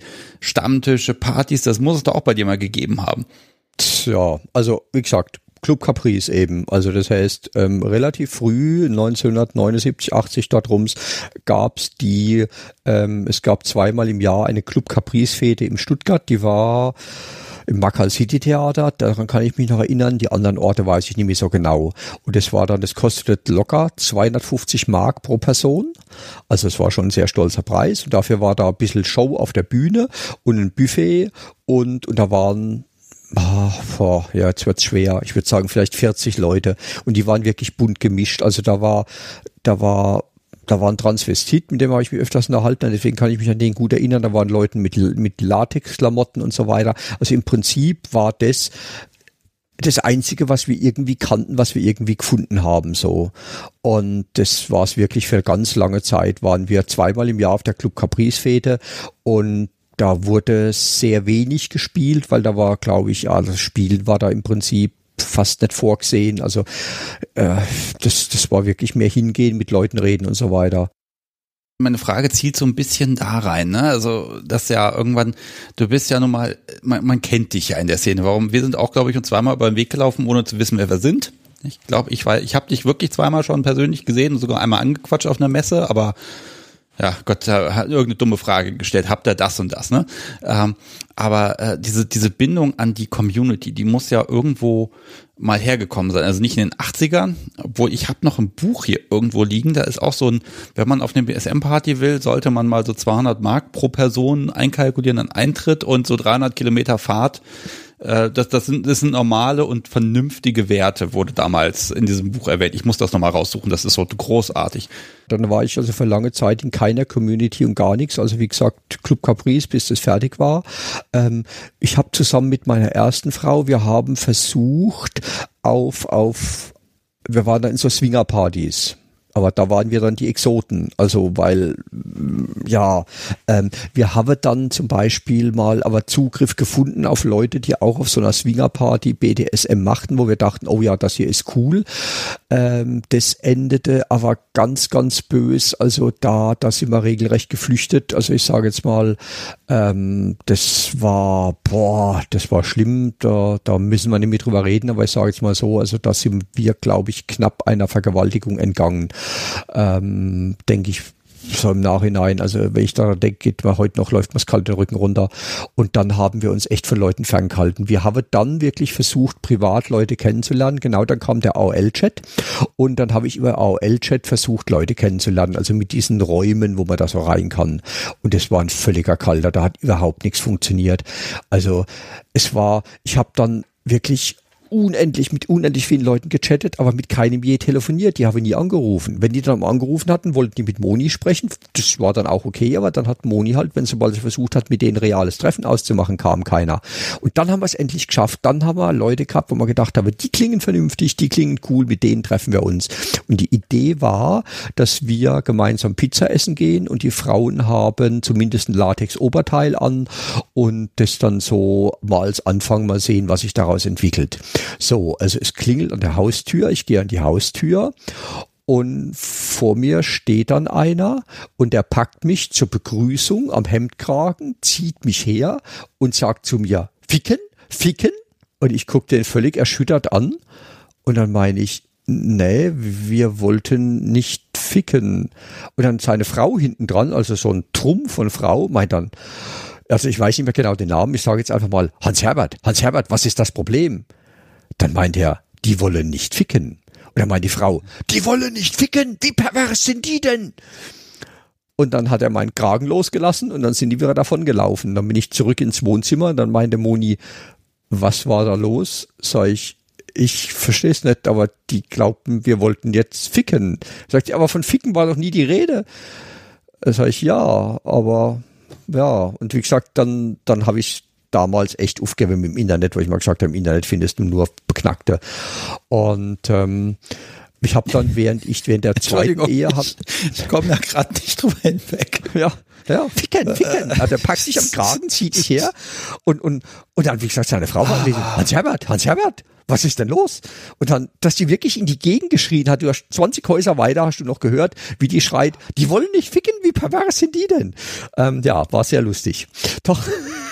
Entschuldigung, oh aber äh, das, ah, das, oh Gott, du solltest, du sollst Drehbücher schreiben, ganz ehrlich, großartig. Kannst alles reinschreiben, was so passiert ist, kannst du drehen, das Ding verkauft sich. Locker, ja, kein, kein, kein Problem. Also wenn, soll mal jemand verfilmen, bitte. Also, ich, also ich habe tatsächlich Hans Herbert, naja. Ich reiß mich jetzt mal zusammen und lass dich mal erzählen. Genau, ich habe dann versucht, mit der zweiten Frau auch wieder Kontakte zu kriegen. Wir haben, ja, also wir haben ein, zwei Kontakte gefunden, mit denen wir wie gesagt, ein paar Mal frivol angezogen aus, ausgegangen sind oder was, aber weiter sind wir irgendwie nie gekommen. Also Zugang zu einer Szene habe ich irgendwie wirklich nicht gekriegt. Das begann wirklich erst, als ich dann Sabine kennengelernt habe. Und hier in Karlsruhe gab es dann äh, Stammtische und so weiter. Und in die Stammtische, das war dann das, was ich gesucht habe, so eine Menge Leute, die Menge unterschiedliche Sachen machen und so weiter da bin ich dann richtig rein und da habe ich dann zum ersten Mal mit zig Leuten wirklich reden können und alles und so. Ähm, leider haben sich die Stammtische ja bekriegt irgendwann. Also es gab unterschiedliche Stammtische in Karlsruhe, die sich gegenseitig nicht nicht leiden konnten, ähm, wo dann der eine versucht hat, dem anderen die Leute wegzunehmen und so weiter. Und damit haben die sich gegenseitig echt ja sag ich mal, das Leben schwer gemacht. Ähm, der Stammtisch, in dem wir am häufigsten waren, da haben sich dann auch die, die Leute untereinander, dann, also da waren dann, ich glaube, sieben oder acht Leiter gleichzeitig, die haben dann auch miteinander Trara gekriegt. Das war sogar so weit, dass ich irgendwann mal im Prinzip der Leiter von dem Stammtisch war, nach dem Motto, du ziehst da da Leute an und so. Und da gab es dann Trappel, da hat sich also jemand so seltsam benommen, dass ich gesagt habe, nee, also wenn der weiterhin in der Leitung bleibt mit dem, was er da gemacht hat, kann ich nicht mehr dabei sein. Und, und die gesagt, ja, das ist ein Gründer, den kann man nicht, auch wenn der solche Dinge tut, sage ich ja gut, dann gehe ich halt.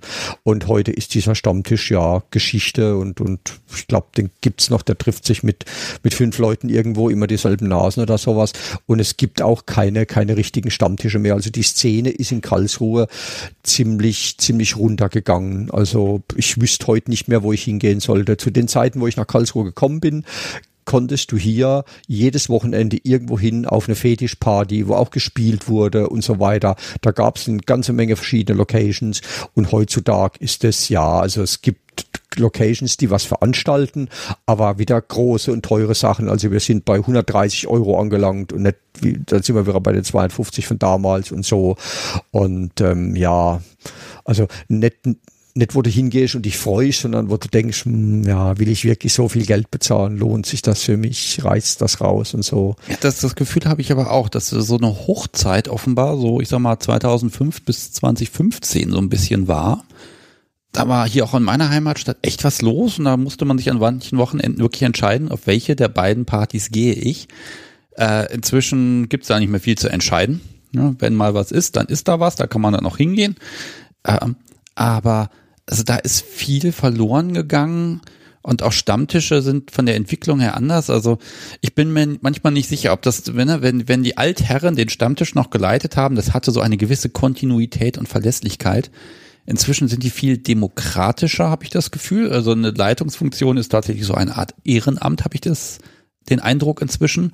Das kann man mal machen, dann bringt sich da ein und dann lebt das zumindest etwas besser. Ne? Aber du hast halt nicht mehr, ja, ich habe ich es auch nicht richtig mitbekommen, vielleicht so eine Clique, die das über viele Jahre ähm, dann auch aufrechterhält. Ne? Also da da ist mehr zu tun, aber gut, Corona dieses Jahr macht uns erstmal die Locations in Deutschland ja, genau. überall platt gerade. Die Locations werden platt gemacht, die Stammtische werden platt gemacht, also Corona ist da der Albtraum, aber es war schon vor.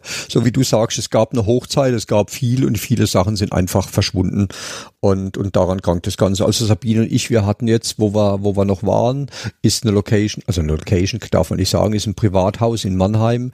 Die tun, wenn sie Fete machen, die Hälfte vom Haus aufräumen, räumen die in die andere Hälfte vom Haus und stellen dann Spielgeräte auf und machen eine Party. Die machen das super gut.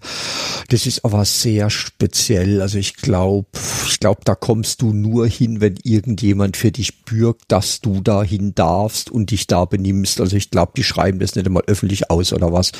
Und ähm, das ist mit noch das Beste, wo wir hingehen. Da schaffen wir es vielleicht zwei oder dreimal im Jahr. Aber wenn du sagst, wo kann man denn sonst noch hin, dann bin ich, ja, also wie gesagt, dann außer kommerziell veranstalteten Sachen, wo es wirklich darum geht, dass viele Leute kommen und dass richtig Geld abgegriffen wird, wüsste ich eigentlich momentan kaum irgendwas. Gut, das kann ich einem Veranstalter ja nicht mal übel nehmen, dass er Geld verdienen will. Ne? Ähm, auf der anderen Seite habe ich aber auch festgestellt, ne, ne, hier, hier in der Stadt eine Location zu finden, die sagt, ja, eine SM-Party könnte er machen, ne?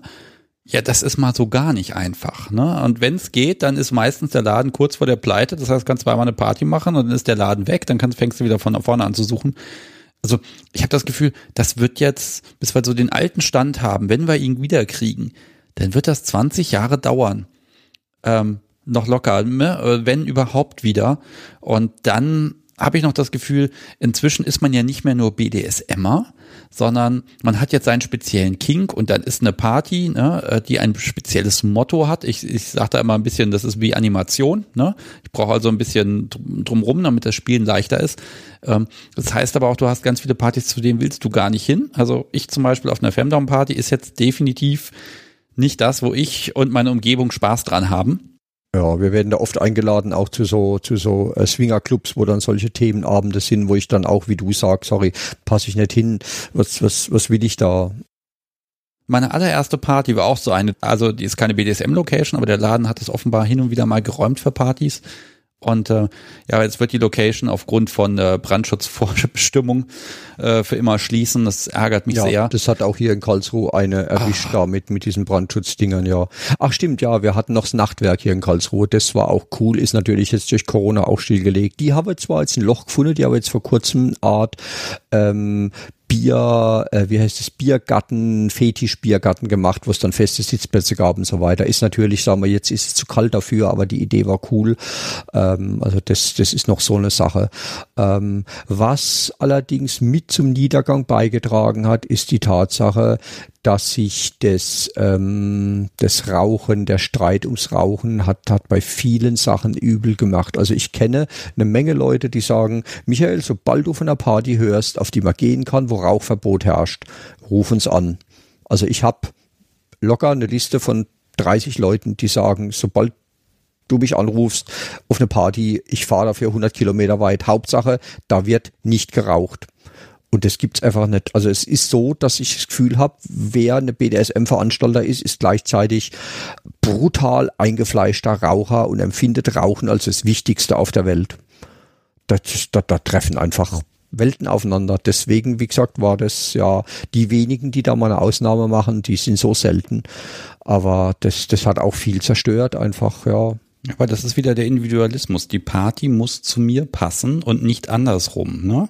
Mhm. Ähm, das ist auch okay. Ne? Und ja, äh, Rauchen, dann gibt es noch die nächste Frage, darf Alkohol ausgeschenkt werden und harter Alkohol und dies und das. Ähm, ich glaube, wir werden aber wieder an so einen Punkt kommen, wo wir einfach froh sind, dass wir, dass wir einen Ort haben, wo wir einfach Spaß haben können. Und ich sag's ganz ehrlich, ja, Rauchen, verstehe ich, das stinkt und mh, hm, alles Mögliche.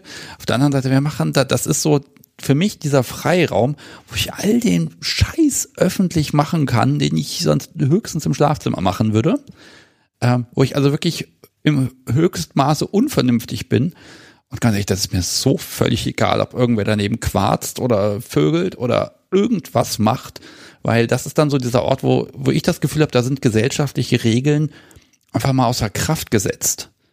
Hm. Das ist so also für mich so eine vollkommen andere Einstellung. Ja, naja, also ich habe da null Freiheitsgefühl eigentlich. Also ich fühle mich auf den Partys völlig eingeschränkt. Ich kann halt da nichts machen von dem, was ich, was ich, äh, was weiß ich, wenn ich einen Workshop-Raum spiele bei uns oder so oder zu Hause spiele.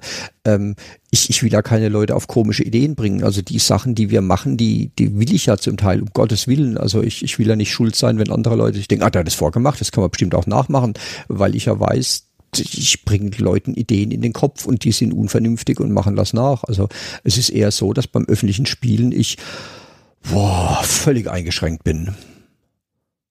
Ja, jetzt ist natürlich ein gewisses Risiko. Das gehst du jetzt mal automatisch ein. Jetzt hast du es angefangen. Ich muss natürlich fragen, auf was für Ideen willst du denn die Leute auf keinen Fall bringen?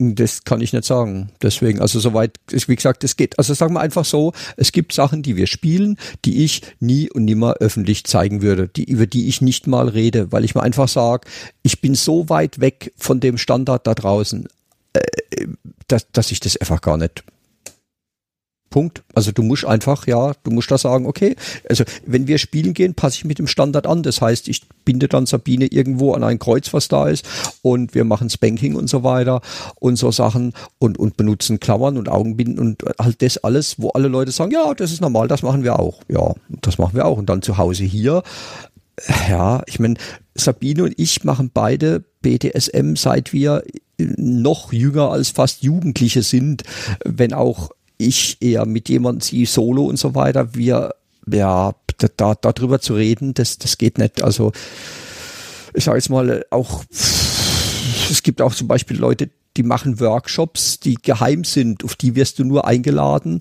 Wenn dich jemand kennt, du genau weißt, du hältst die Schnauze, dann ruft jemand an und sagt, da, zu dem Thema gibt's einen Workshop. Und du musst da und da hinkommen. Und dann läufst du da in den Wald hinein und dann siehst du irgendwo unten ein Licht und an dem Licht biegst du ab und läufst dann 100 Schritt nach Westen und da ist eine Hütte und da treffen wir uns. Keine, nur Vornamen, gar, sonst gar nichts. Und danach gehen wir wieder und wir haben uns nie gesehen. Also sowas gibt's tatsächlich, ja. Und davon gibt's eine Menge Leute und diese Leute sind, findest du nie auf den Partys. Also sie gehen auf die Partys und auf den Partys stehen die dann da rum und denken sich, ja, ist alles ganz lustig hier, ich kann über, über Peitschen reden und über, über Subis und Tops und, und, und über sonst was.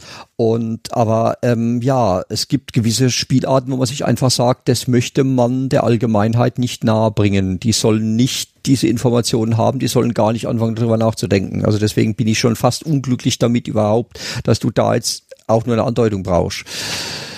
Also ich meine nicht, dass ich das mache, aber ich bin auf die Workshops dann eingeladen worden, weil ich bin, wer ich bin, weil ich gesagt habe, wenn sich einer dafür interessiert, dann der Michael, weil der nimmt alles an Wissen auf, was es da gibt. Und ich meine, es war auch für mich super spannend. Ich habe da wirklich auch Sachen, wo ich mir dachte, was? Was macht ihr? Und, und wie? Das geht? Und so weiter. Also aber auch ja, also wir haben hier auch Sachen gemacht, wo ich mir heute sage, boah, da sind wir aber riesig eingegangen, das würde ich heute nicht mehr tun. Also pass auf, also ich, ich werde jetzt an der Stelle mal eine Brücke bauen. Ich werde wahrscheinlich diese ein, ein, zwei Wörter eben geschnitten haben werden wollen. Also die Hörer, die jetzt meinen, verdammt, ich muss mal zurückspulen. Nee, ich setze da mal genau das Messer an an der Stelle und sage, nee, das sollt ihr jetzt gar nicht wissen. Gut.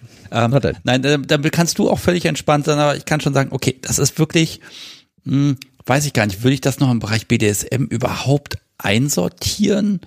Du vielleicht, vielleicht. nicht, aber viele Leute schon. Ja. Aber sag mal, du machst ja auch Fehler durch Nichtwissen. Also auch harmlos. Also ich sage jetzt zum Beispiel mal bei den ersten Bondage-Sachen, die ich mit meiner ersten Frau gemacht habe. Wir hatten keine Ahnung, wo kannst du Knoten setzen und wo nicht. Also mir hat dann zum Beispiel mal ein Knoten so sehr auf, ähm, auf Nerven gedrückt, dass zwei Finger taub waren. Heutzutage würde jeder sich ein Buch über Bondage kaufen und sieht dann, aha, da darf ich keine Knoten hinsetzen. Coole ja, das heißt Sache aber das. nicht, dass die Leute das nicht machen. Ne? Also I, I, gut, ja, aber du hast heute wenigstens die Möglichkeit, dich zu informieren. Ich habe halt viele Fehler dadurch gemacht, dass niemand da war, den ich fragen konnte. Und da muss ich sagen, da habe ich echt Glück gehabt, dass ich da immer so gut durchgekommen bin. Also im Nachhinein denke ich mal ein paar Mal, boah, ey, da hast aber Schwein gehabt so.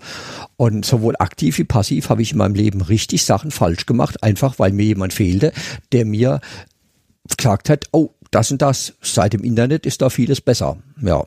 Ja, aber auch dadurch, ne, durch den Workshop-Raum tatsächlich, da merkt man auch, ne, du willst auch ein bisschen was vermitteln. Es kommen Leute, die hören sich das an und ja. ähm, In Nicht-Corona-Zeiten schon, ja. Ja, gut. Ne, das, ein Jahr müssen wir noch durchhalten, vielleicht zwei. Dann wird's besser. Gott. Ah. Ja, also das ist, ja, das ist mit so eine schöne Sache, ja. Also Information, Informationsvermittlung, ähm, das ist wirklich eine Geschichte, äh, das hilft natürlich, ne? Dass, äh, ich sag mal, in Anführungszeichen sicheres BDSM machen kannst. Wobei ich immer nicht weiß, man guckt ja dann doch immer, dass man ein bisschen ins Risiko reingeht, weil das macht ja auch Spaß. Ne? Und ähm, äh, je mehr Wissen ich habe, desto mehr verschiebt sich die Grenze. Wenn ich weiß, ach, bis dahin ist noch sicher, dann kann ich da noch ein bisschen drüber gehen. Ne? Also an die Vernunft der Menschen mag ich da gar nicht appellieren. Äh, Mist bauen tun wir da alle so ein bisschen. Weil du bist ja auch ein bisschen berauscht. Ich meine, du bist geil bei der ganzen Geschichte. Du, du machst Dinge, dein Partner sagt mehr, ne? Und dann haust du vielleicht nochmal mehr und dann passiert auch ein bisschen mehr. Ähm, äh, na, da habe ich einen Vorteil durch ja? die Tatsache, dass ich ja 15 Jahre lang gespielt habe, ohne dabei ähm, einen Ständer gehabt zu haben, weil ich ja den KG anhatte. Also ich bin's gewohnt, BDSM zu spielen, ohne, ja, also wie gesagt, es ist ein Unterschied, ob du als Mann einen Ständer hast oder nicht. Der, der Ständer geht in den Kopf. Äh, wenn der Schwanz sich nicht stellen kann, spielst du anders. Und das kann ich heute noch durchaus rüberholen. Also ich kann heute immer noch BDSM machen und kann sagen, okay, da ist Sexualität außen vor, das ist reiner BDSM. Ähm, ich kann es auch mischen, aber ja, also wenn's, wenn ich was machen würde nochmal, wo ich mal sage, das ist riskanter, würde ich definitiv äh, die sexuelle Erregung komplett draußen lassen. Da sagst du was. Also das empfinde ich tatsächlich aus für das, also BDSM ohne Orgasmus, sage ich mal, um es ganz platt zu sagen, das hat eine ganz eigene Magie man, man zieht viel mehr draus, wenn man diese Komponente zumindest zeitweise für ein paar Stunden, sage ich mal, äh, rausnimmt und einfach nur dafür da ist, was man da gerade macht. Das, ich finde das, boah, das ist so eine ganz andere Art der inneren Ruhe und Befriedigung und hinterher schla also ich zumindest schlafe hinterher wie ein Kaiser, ja, also da wach ich auf und fühle mich unfassbar ausgeschlafen und gut und das liegt nicht daran, dass wir hinterher nochmal ordentlich gevögelt haben und dann abspritzen und yay, sondern weil man einfach so, so, so eine ganz andere Nähe aufbauen kann. Und die kenne ich persönlich nur vom BDSM. Dieses, dieses noch näher als aneinander zu kleben, sondern dass man so in, ineinander sich reinversetzt oder ja, ineinander übergeht irgendwie. Ähm, und Dinge macht, wo man dann auch noch wochenlang sagen kann, Mensch, mein Gott, das war mal eine Nummer, ne? das hat Spaß gemacht. Ähm, also Ne, also äh, das, das hat man, da merke ich jetzt auch gerade, da fange ich an ins Reden zu kommen, weil das einfach für mich so eine so eine ganz berauschende Langzeitwirkung hat, wo ich auch heute sagen kann, Dinge, die wir vor zehn Jahren gemacht haben, ne, einfach boah, geile Nummer, ne? Und wenn es auch noch neu ist dazu, dann ist es ja noch mal toller. Aber ähm, ja, also da, das ist ja das, was mich so fasziniert daran, dieser Kern. Ne? Du musst nicht ficken, um äh, ein Gefühl zu haben, also als hättest du wo irgendwie einen Berg versetzt oder so. Es ist, manchmal kann es auch nur eine Diskussion sein, wo man mit dem Subi stundenlang über irgendetwas spricht und macht und tut und dann passiert das, weil du es willst. Das ist wie Telekinese, sage ich mal. Ähm, und dann passiert das. Und dein Gegenüber fühlt sich auch noch wohl damit. Nicht, weil du sie überredet hast und totgequatscht hast, sondern weil du, ja, weil man da irgendwie aneinander näher gebracht hat, warum das gegenseitig etwas gibt. Und das finde ich, das ist eine ganz große Kraft und die habe ich bislang in meinem Leben bei noch nichts anderem wiedergefunden tatsächlich. So, Entschuldigung, und zwar mal mein Plädoyer, warum ich BDSM gut finde. Ich glaube, das habe ich noch nie formuliert. Ja, ja, das ja. ist eine coole Einstellung, genau. Ja.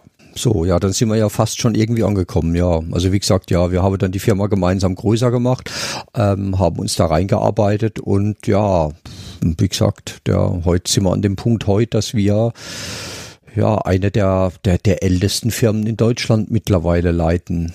Jetzt, wo Beate Use tot ist. jo. Ich leite, das muss ich auch nochmal sagen. Ich war vor ein paar Jahren das erste Mal so richtig mit Subi in einem BDSM-Laden, ich glaube in Berlin, shoppen. Und das war ein grandioses Erlebnis, weil da war auch ein Mensch da, der hat uns das Zeug verkauft und wir dürften das anprobieren und selbst ein Knebel, ne, da hat er dann noch Frischhaltefolie geholt und die Kugel da eingewickelt, genau, damit das ja. irgendwie geht. Und da konnte man das anprobieren und machen und tun und ja, Online-Shopping ist schön. Aber das war, ist nochmal was ganz eigenes, weil dann fasst du Zeug an und dann landet da nochmal irgend so ein Blechlineal in der Tüte. Ich glaube, das haben wir bis heute nicht benutzt, weil wir schönere Sachen haben, aber man nimmt das mit. Ähm, das ist nochmal was anderes anzufassen auszuprobieren und dann zu sagen, jo, das ist es, das nehmen wir jetzt mit und das läuft jetzt. Ne? Also ja, das kann genau. ich mir bei dir im Laden auch sehr schön vorstellen, wie du einen dann wenn das Coole ist ja, das Coole ist ja, dass du Sachen ausprobieren kannst, ja, dass wir sagen, ey, wenn du damit schlagen willst, hinten ist ein Workshop-Raum, da haben wir alle, alle Teile da liegen, ähm, praktisch die, die, wenn du das ausprobieren willst oder sowas, oder ja, wie du sagst, ein Knebel, wird, packen wir halt einen Frischhaltefolie und dann, ja, das sind lauter so Sachen, das, das, ja, das macht den Unterschied. Und ja, also das ohne das ja, also jetzt, wo ich keine Kurse machen kann, wenn ich jetzt nicht noch Leute beraten könnte, würde ich würde ich verrückt werden. Also online ist schön und gut. Du hast auch viele lustige Sachen per per Mail und sonstiges Zeug, aber ähm, ja, das ist live mit dem Kunden. Das ist einfach das, was dich glücklich macht. Vor allem wenn du, wenn irgendjemand dir was erzählt und du merkst, für das, was er will, hat er die falschen Sachen in der Hand. Und dann sagst du, du, gib das mal her, das ist nicht das, was du willst eigentlich suchst du das und ich erkläre dir warum. Und das sind die Kunden, die dann irgendwann wieder anrufen und sagen, ey, das war's, das war's, das war das, was ich eigentlich gesucht habe. Ich wusste bloß nicht, dass es das gibt. Und das ist dann so der Moment, wo du sagst, ja, dafür mache ich den Bei Job. Was ist das denn passiert, bitteschön? Ähm, das passiert ja zum Beispiel, wenn es darum geht, die Leute, die anfangen und, und kommen dann rein und sagen, ja, wir wollen mit Spanking anfangen und natürlich wollen die als erstes eine Gerte kaufen und dem verkaufst keine Gerte. Das, das geht nicht. Mit der Gerte machen sich alles kaputt. Mit der Gerte schlägt man nie, niemanden. Eine Gerte ist ein verlängerter Zeigefinger, mit dem sagst du, ja, hier, krabbel mal nach, hol mal das da oder sonst was. Du gibst einem völligen Anfänger, die eventuell mit einem Schmerzproblem haben, den gibst du einen ganz weichen Flocker. Also einer, wo du draufschlagen kannst wie blöd und, und Subi kann sich immer noch rumdrehen, kann sagen, ey, du schlägst wie ein Mädchen. Aber wo dieses Spiel von Schlagen und geschlagen werden, wo das hochkommen kann, ohne dass die was kaputt machen. Wenn du dem einen Rohrstock gibst, dann haut er mit dem Rohrstock dreimal zu fest und dann meint Subi, weißt was, das tut weh, das ist alles Kacke, lassen wir das Ganze mit diesem Schlagen. Und schon ist es vorbei.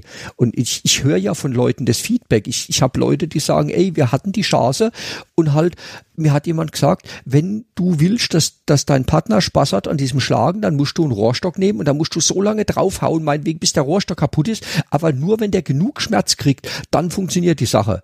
Dass derjenige nie wieder mit dem spielt, ist klar dir und mir, war dem aber nicht klar.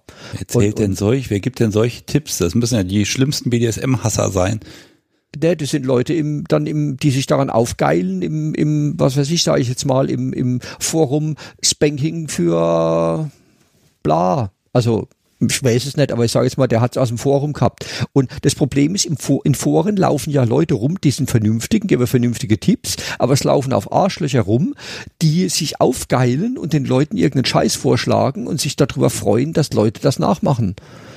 Und davon ist es voll. Ich habe so viele Leute, die Fehler gemacht haben, weil ihnen andere Leute das vorgeschlagen haben und die sich zum Teil wirklich weh gemacht haben und Krempel und alles. Ich merke jetzt auch, du sagst immer Fehler, ne? Also das ist tatsächlich du eine gewisse Qualität beim Spielen, die muss auch sein. Aber jetzt verkaufst du ja nun mal Sachen, die verkaufst ja Rohrstöcke. Ja. Aber du, also, was, muss, was muss ich denn dir sagen, damit du mir einen Rohrstock verkaufst? also da sage ich halt, ja, hast du schon mal geschlagen oder bist du schon mal geschlagen worden? Und wenn du dann sagst nein, dann sage ich, gut, dann erkläre ich dir halt den Schmerz von Rohrstöcken oder du kannst das anfühlen, wenn, das, wenn dich das traust, sage ich mal. Ähm, und, und, und ich erkläre dir, ja, was weiß ich, scharfer Schmerz, dumpfer Schmerz, bla und, und, und wässern und die nicht wässern und alles.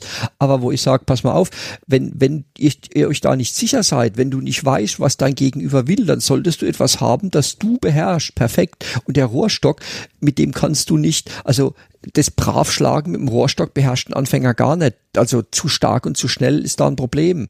Bestenfalls gebe ich dem die Military in die Hand, die gepolsterte Gerte. Das ist noch gerade noch das, also wenn du wirklich sagst, es soll mehr sein als den weichen Flocker, dann aber nach der Military ist Schluss. Kein Anfänger, der noch nie geschlagen hat oder, oder, oder zum ersten Mal geschlagen werden will, drücke ich sofort sowas in die Hand, gerade wenn auch der Aktive keine Ahnung hat.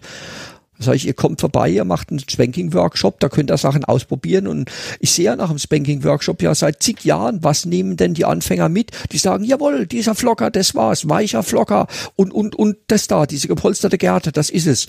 Und selbst wenn die Leute nie wieder kommen und ein drittes Teil kaufen, weil sie sagen, das ist alles, was wir je brauchen, dann ist auch okay.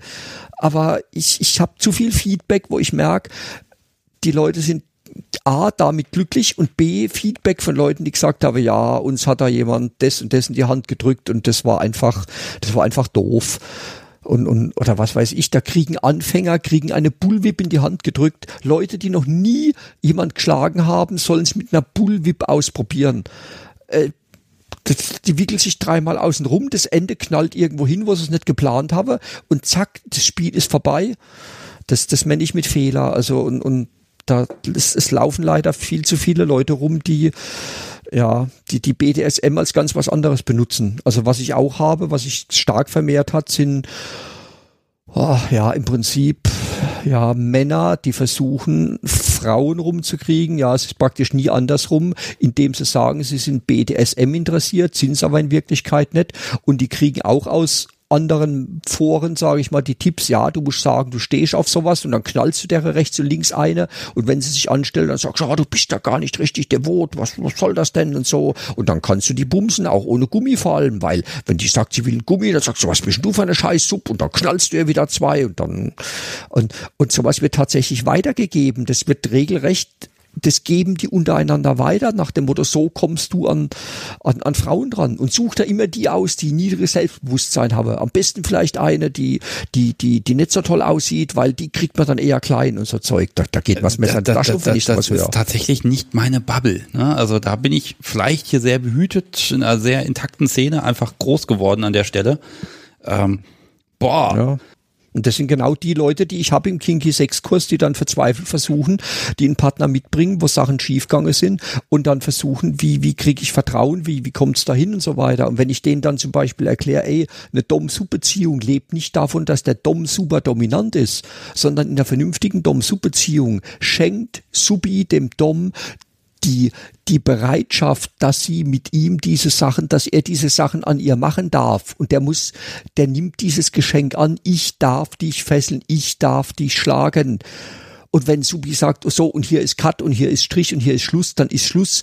Und wenn dieses Vertrauen nicht da ist, dann ist das keine Beziehung, dann ist das irgend sonst was, sondern ihr müsst euch, ihr müsst euch gegenseitig vertrauen, ihr müsst genau wissen, wie funktioniert es. Und letzten Endes schenkt der Passive dem Aktiven die Berechtigung, die Dinge zu tun. Wenn der Aktive die nämlich nimmt und dass er die Berechtigung hat, dann ist das ein Fall für einen Staatsanwalt und nicht BDSM. So, jetzt mal kurz Luft holen. Du ja. wirst nämlich immer schneller gerade. Äh, ja, ich kann aber verstehen, ich kenne das auch. Ich kann mich auch super in Rage reden, überhaupt keine Frage. Sind die Sachen, wo, ja. ja. Das scheint aber, da, da hast du aber wirklich auch eine Mission an der Stelle, weil das, was du, die Widerstände, die du hattest, weil du keine Ahnung hattest, hat dir keiner erklärt. Ja, das versuchst du jetzt auch so ein bisschen, ja, besser zu machen. Einfach, indem du sagst, hier, ich vermittel das jetzt. Ja. Und versuche das auch verantwortungsvoll und gut, ich verkaufe den ganzen Kiki-Stuff und wenn ich bei dir in den Shop gehe, dann finde ich wahrscheinlich auch so ein paar Sachen, wo ich denke, so, uff, ja, ja, muss das denn sein, ne? Also ist nochmal die Frage, gibt's da Sachen drin bei dir, die wirklich gefährlich sind? Ja klar, die Bullwhip ja. verkaufst du ja. Nee, Bullwhips habe ich keine. Echt nicht? Im Laden, also da im, im Laden habe ich welche, die macht jemand hier aus der Umgebung und die verkaufe ich für den. Aber du kriegst bei mir keine Bullwhip, ohne dass ich nicht sage, du mit Bullwhip hier, der macht dir einen Kurs, sogar kostenlos, du kannst bei dem vorbeigehen und so und, und äh, wo ich sage, schlag damit nicht oder, oder wenn es wirklich sein muss, erkläre ich ihm halt, wo ich sage, hier, das und das muss machen und Zeug. Also, und ich habe auch Artikel, die ich mit einem lachenden und weinenden Auge verkaufe. Also ich habe Artikel, wo ich sage, das ist Spielzeug, wo ich mir denke, ja, damit macht sich zwar keiner weh, aber es ist Schnickschnack, aber die Leute kaufen es, weil sie es immer auf den Bildern sehen, dann müssen sie das haben. Und wenn im Laden einer das einkauft, dann sage ich, guck mal, das will ich kaufen. Und guck mal das hier an siehst du die Unterschiede in der Funktion? Und dann mal, ah ja, klar, da ist ja das viel besser. Online muss ich beides haben, einfach weil Sachen, die jeder hat und jeder sucht, muss ich verkaufen, auch wenn ich sie für doof halte. Okay, was, ähm, was ist denn das? Was, was hältst du denn von den Sachen, die du kaufst, selber für blöd? Wo sagst du, das ist Quatsch? Ähm, also es gibt zum Beispiel, also eine der, der ähm, Sachen, wo ich das meiste positive Feedback habe, sind diese Sauger, die man auf die Brustwarzen setzt und die da ein Vakuum machen. Du und blöd, die gibt's sowohl also die du hast mir welche geschickt zum Verlosen und ich habe sie langsam. tatsächlich ja, ja, nicht langsam. benutzt. Ich habe sie wieder langsam. eingepackt und weggeschickt und ich habe gedacht, die, mein Gott, die lachen mich aber an, die blöden Dinger. Ja, so die, die zum Drehen sind, also wo oben so, so, so eine Kurbel dran ist und du drehst da, das, was ich dir geschickt habe, die machen wirklich ein Vakuum. Die haben wirklich eine Wirkung. Die kannst du am Kitzer benutzen auf den Brustwarzen. So, jetzt gibt's die aber auch, indem die oben nur so eine Art Gummibubbel haben. Da drückst du einmal drauf, lässt los und dann saugt es ein kleines bisschen an. Ja, die halten, und dann fallen sie nicht ab. Die halten so gut wie gar nicht und ja, machen kaum eine Wirkung. Aber das sind die, die ja eben oft auf Bildern zu sehen sind. Aber das, die, die guten, die sind sogar günstiger, aber ach, die sehen nicht so schön aus. Ja, wo ich sage, ja, aber was willst du denn? Willst du Wirkung oder willst du schön? Also ja, beides natürlich. Geht nicht, geht in vielen Fällen einfach nicht. Es gibt Sachen, bei denen kannst du haben, funktioniert und ist gut oder ist schön und scheiße. Und davon gibt's mindestens zehn Sachen, wo, wo, wo, oder wo die Leute etwas erwarten, wo sie sagen, ah, wenn es schwarz wäre, würde ich es kaufen. Wo ich sage, das gibt's nur in weiß. Entweder nehmen oder lassen. Aber, aber, wo ich sage, nein, alles, was es davon in schwarz gibt, ist gleichzeitig auch scheiße. Nur das Weißen sind gut. Oh, aber schwarz ist doch so. Sag ich, ja, lebt damit. Ja, wobei, ganz ehrlich, weiß hat den Vorteil, irgendwann wird's rot. So. Ähm, da passt doch wieder. Ich sage ja mal bei bestimmten Spielzeugen, sie sind seelengebunden. Ne? Den Begriff kennst du tatsächlich aus World of Warcraft, da habe ich ihn auch her. Also es gibt Dinge, die benutzt du mit einem Menschen und danach nie wieder. Das sind also, ich sag mal, Verbrauchsgüter. Rohrstöcke sind also mein liebstes Beispiel. Der Popo, auf dem ein Rohrstock war, der wechselt der Rohrstock den Popo nicht mehr. Ähm, was gibt's denn so Sachen, die, die, die Leute immer wieder und wieder kaufen, weil sie sie kaputt machen oder zerspielen? Also gibt's da was, wo ich ein Abo eigentlich haben müsste? Nee, also ich meine, gut, wir hatten mal jemand, die haben im Monat zehn Rohrstöcke gekauft, ähm, weil sie die alle auf, auf sich zerschlagen haben, ja. Aber ansonsten, ja, eigentlich eher nicht. Die meisten Sachen halten leider viel zu lange, das ist das Problem, ja. Da müsste man mal bei der Qualität ein paar Abstriche machen, dann verkauft man ja, mehr, ne? Äh, du, das ist schlimm genug. Also die, da entwickelt sich die Industrie in die falsche Richtung. Also da entwickelt sich die, die Industrie in eine, in eine, in eine Wegwerfrichtung, sage ich mal. Und ähm, das sind Sachen, die wir da nicht mitmachen. Also wo ich sage, ja, wenn ich, wenn ich beworben kriege von irgendeinem Großhändler, hier verkaufen sie die Teile, die halten garantiert nicht länger als ein Jahr und dann gehen die kaputt und nach einem Jahr erlischt ja auch die Gewährleistung und so weiter und alles und, und dann können sie immer wieder, wo ich sage, ey, äh, nee, sorry, das, das ist nicht mein Ding. Ja, also das, das kann machen, wer will, aber äh, wir wollen Sachen verkaufen, wo wir, wo wir von der Qualität ja auch hinten dran stehen und davon hält leider vieles viel zu lange. Das ist halt so. Das, aber ja, ähm, der Markt ändert sich eh und, und ich sag mal, wenn wir in zehn ja, spätestens in 15 Jahren aufhören mit baumwollseil.de, dann, dann es wird kein so ein Shop mehr nachkommen. Also du kannst noch einen neuen Shop gründen, wenn du jetzt was ganz Spezielles verkaufst. Also wenn du sagst, ich mache jetzt einen Laden auf und verkaufe nur rosa Einhornkostüme mit Dildo auf dem Kopf, dann ist das sehr speziell. und das ist was, das, das schaffst du eventuell. Gibt's weil, das bei weil, dir? Nee, das ist jetzt erfunden, verstehst du? Ich will ein Beispiel ja, für. Also ich traue also, dir da fast alles zu, ehrlich gesagt. In Zukunft, in Zukunft, wenn neue Shops kommen, werden das nur noch Spezialshops sein.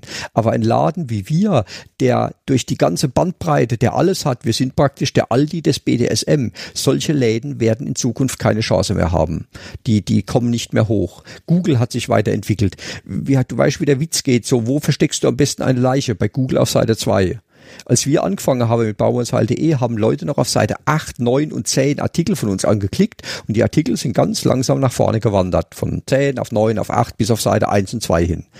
Und die Updates, die immer so von Google kommen, die killen immer wieder Artikel, die wir vorne haben und die kriegen wir nie wieder. Du kriegst von hinten nichts mehr hoch, weil, sag mal jetzt ein Autohaus, VW, Autohaus Karlsruhe, der weiß genau, das sind meine Schlagwörter, mit denen muss ich cool sein, da muss jemand, der mir hilft, diese Dinger pushen. Wir werden unter 1500 Artikeln gesucht. Also wir, was sollen wir pushen? Wie sollen wir da nach vorne kommen? Ja, also das ist ein Riesen. Du kannst ja eigentlich nur mit Stammkundschaft arbeiten und mit persönlicher Empfehlung, ne? Und dann kannst du das machen. Genau. Und ja. das geht auch. Und ganz ehrlich, also ich kann, ich kann ja sagen, dass die, also viele der Podcast-Hörenden äh, auch sagen, ja, den Shop kenne ich, da habe ich schon mal eingekauft und es läuft und es ist ganz okay. Ne?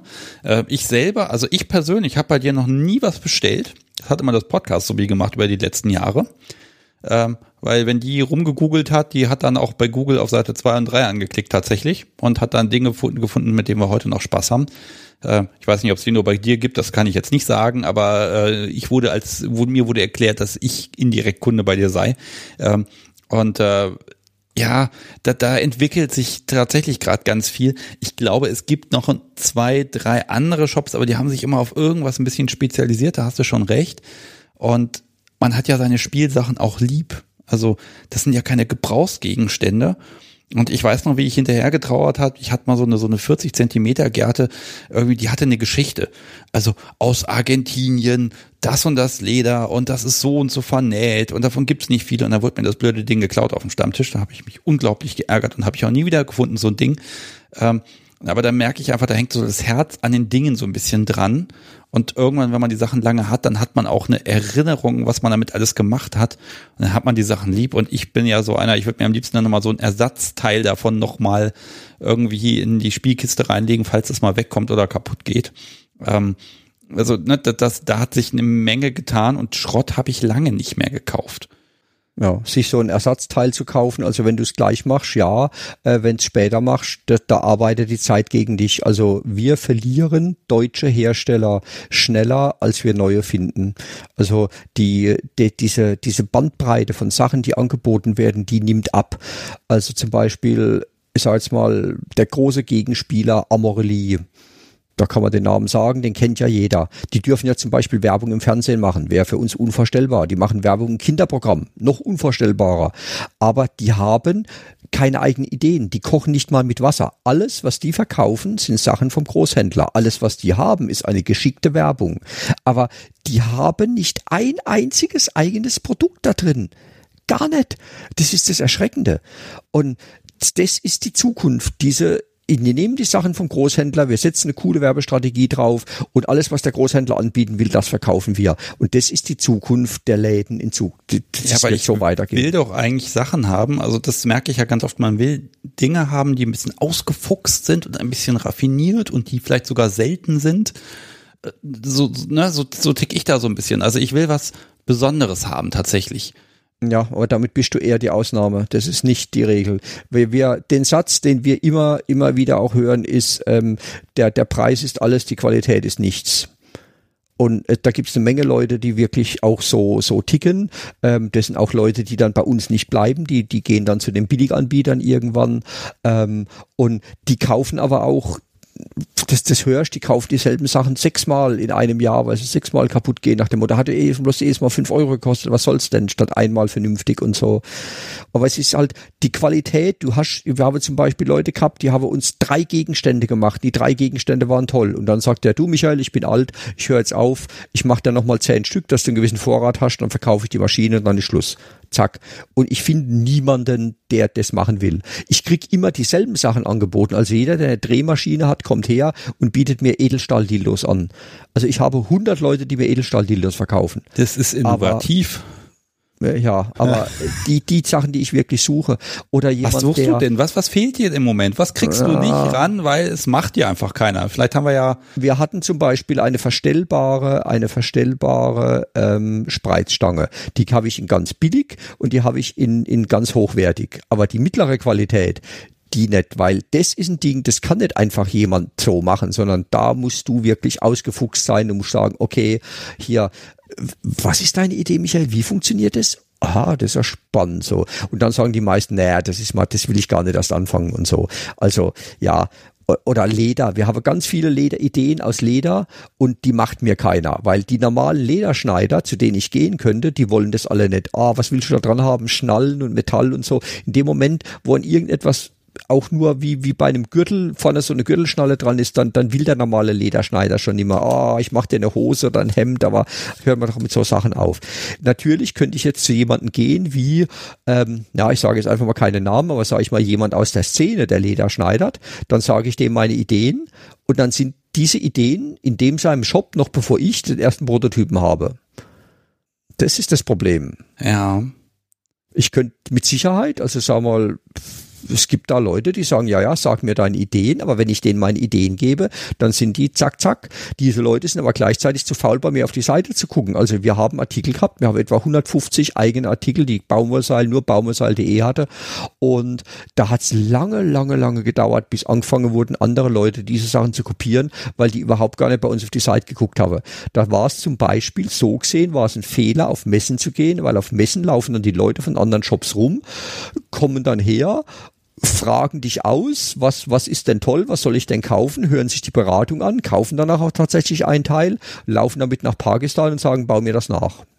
Okay, ja, an der Stelle, aber lass uns mal wirklich über Messen reden, wo du es gerade sagst. Also, mh, mm, also ich, ich habe jetzt na, drei Messen sind glaube ich, also drei diese BDSM-Messen besucht, die ja, muss man mal ehrlich sein, das sind Verkaufsmessen. Da sind ganz viele Stände mit Zeug und das wird dann da verkauft auf der Messe und ich bin auch so einer, ich lasse mich da auch schön beraten, kaufe da meistens nix und fange dann hinterher an, das Zeug zu bestellen, weil man muss ja auch manchmal ein bisschen reifen. Ne?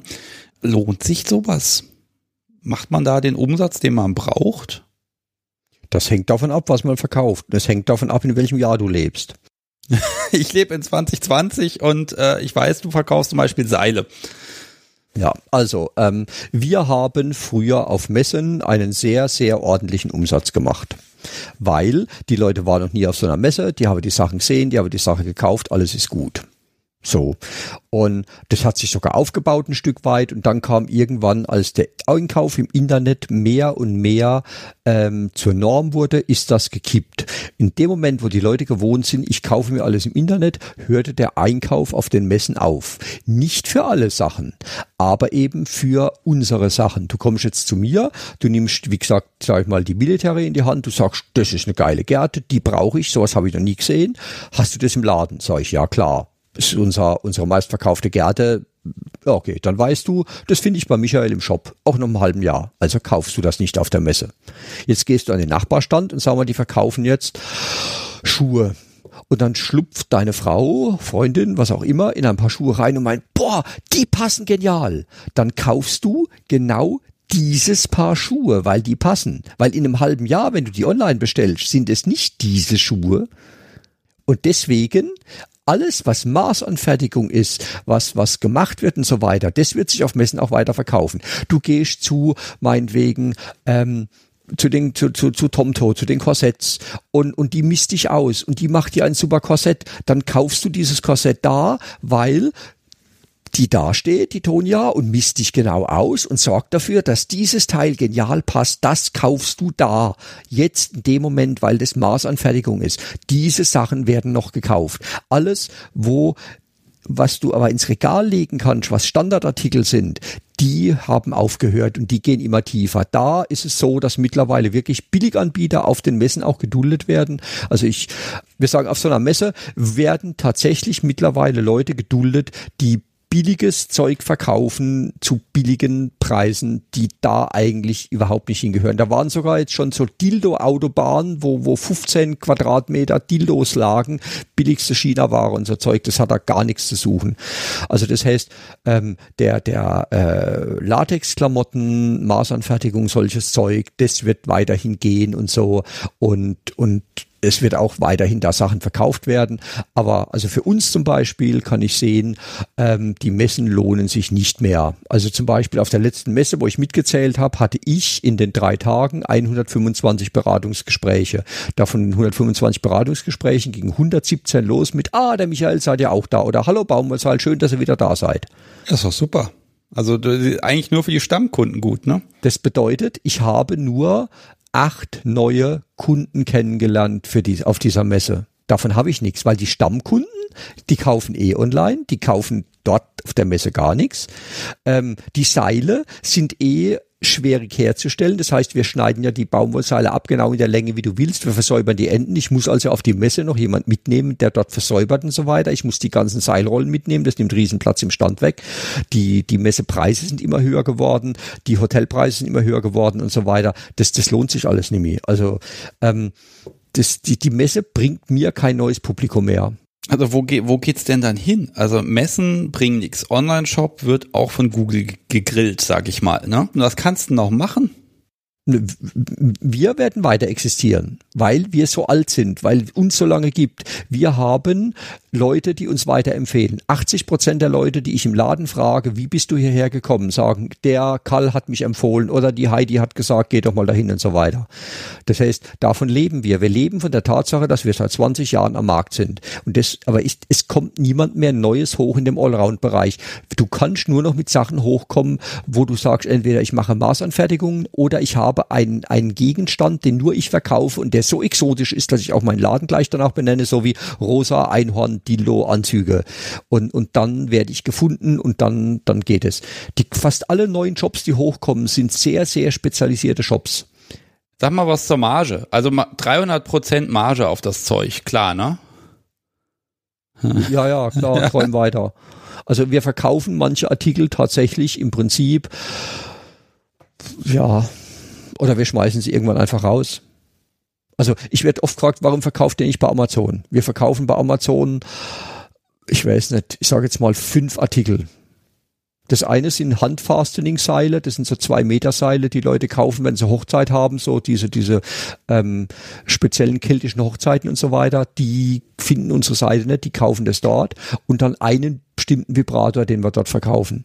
Aber der Punkt ist, dadurch, dass Amazon alles zurücknimmt und wir diese Rücknahmen bezahlen müssen und dann kriegen wir, wir verkaufen einen weißen Vibrator und kriegen in der Packung einen schwarzen zurückgeschickt nach dem Motto, ah, der gefällt mir nicht also das heißt, die Leute schicken uns alten Schund zurück in den Verpackungen und Amazon gibt denen ihr Geld wieder.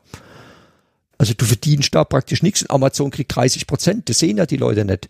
Die, von allem, was du auf Amazon verkaufst, gehen 25 bis 30 Prozent an Amazon. Und das Geld muss ja irgendwo herkommen.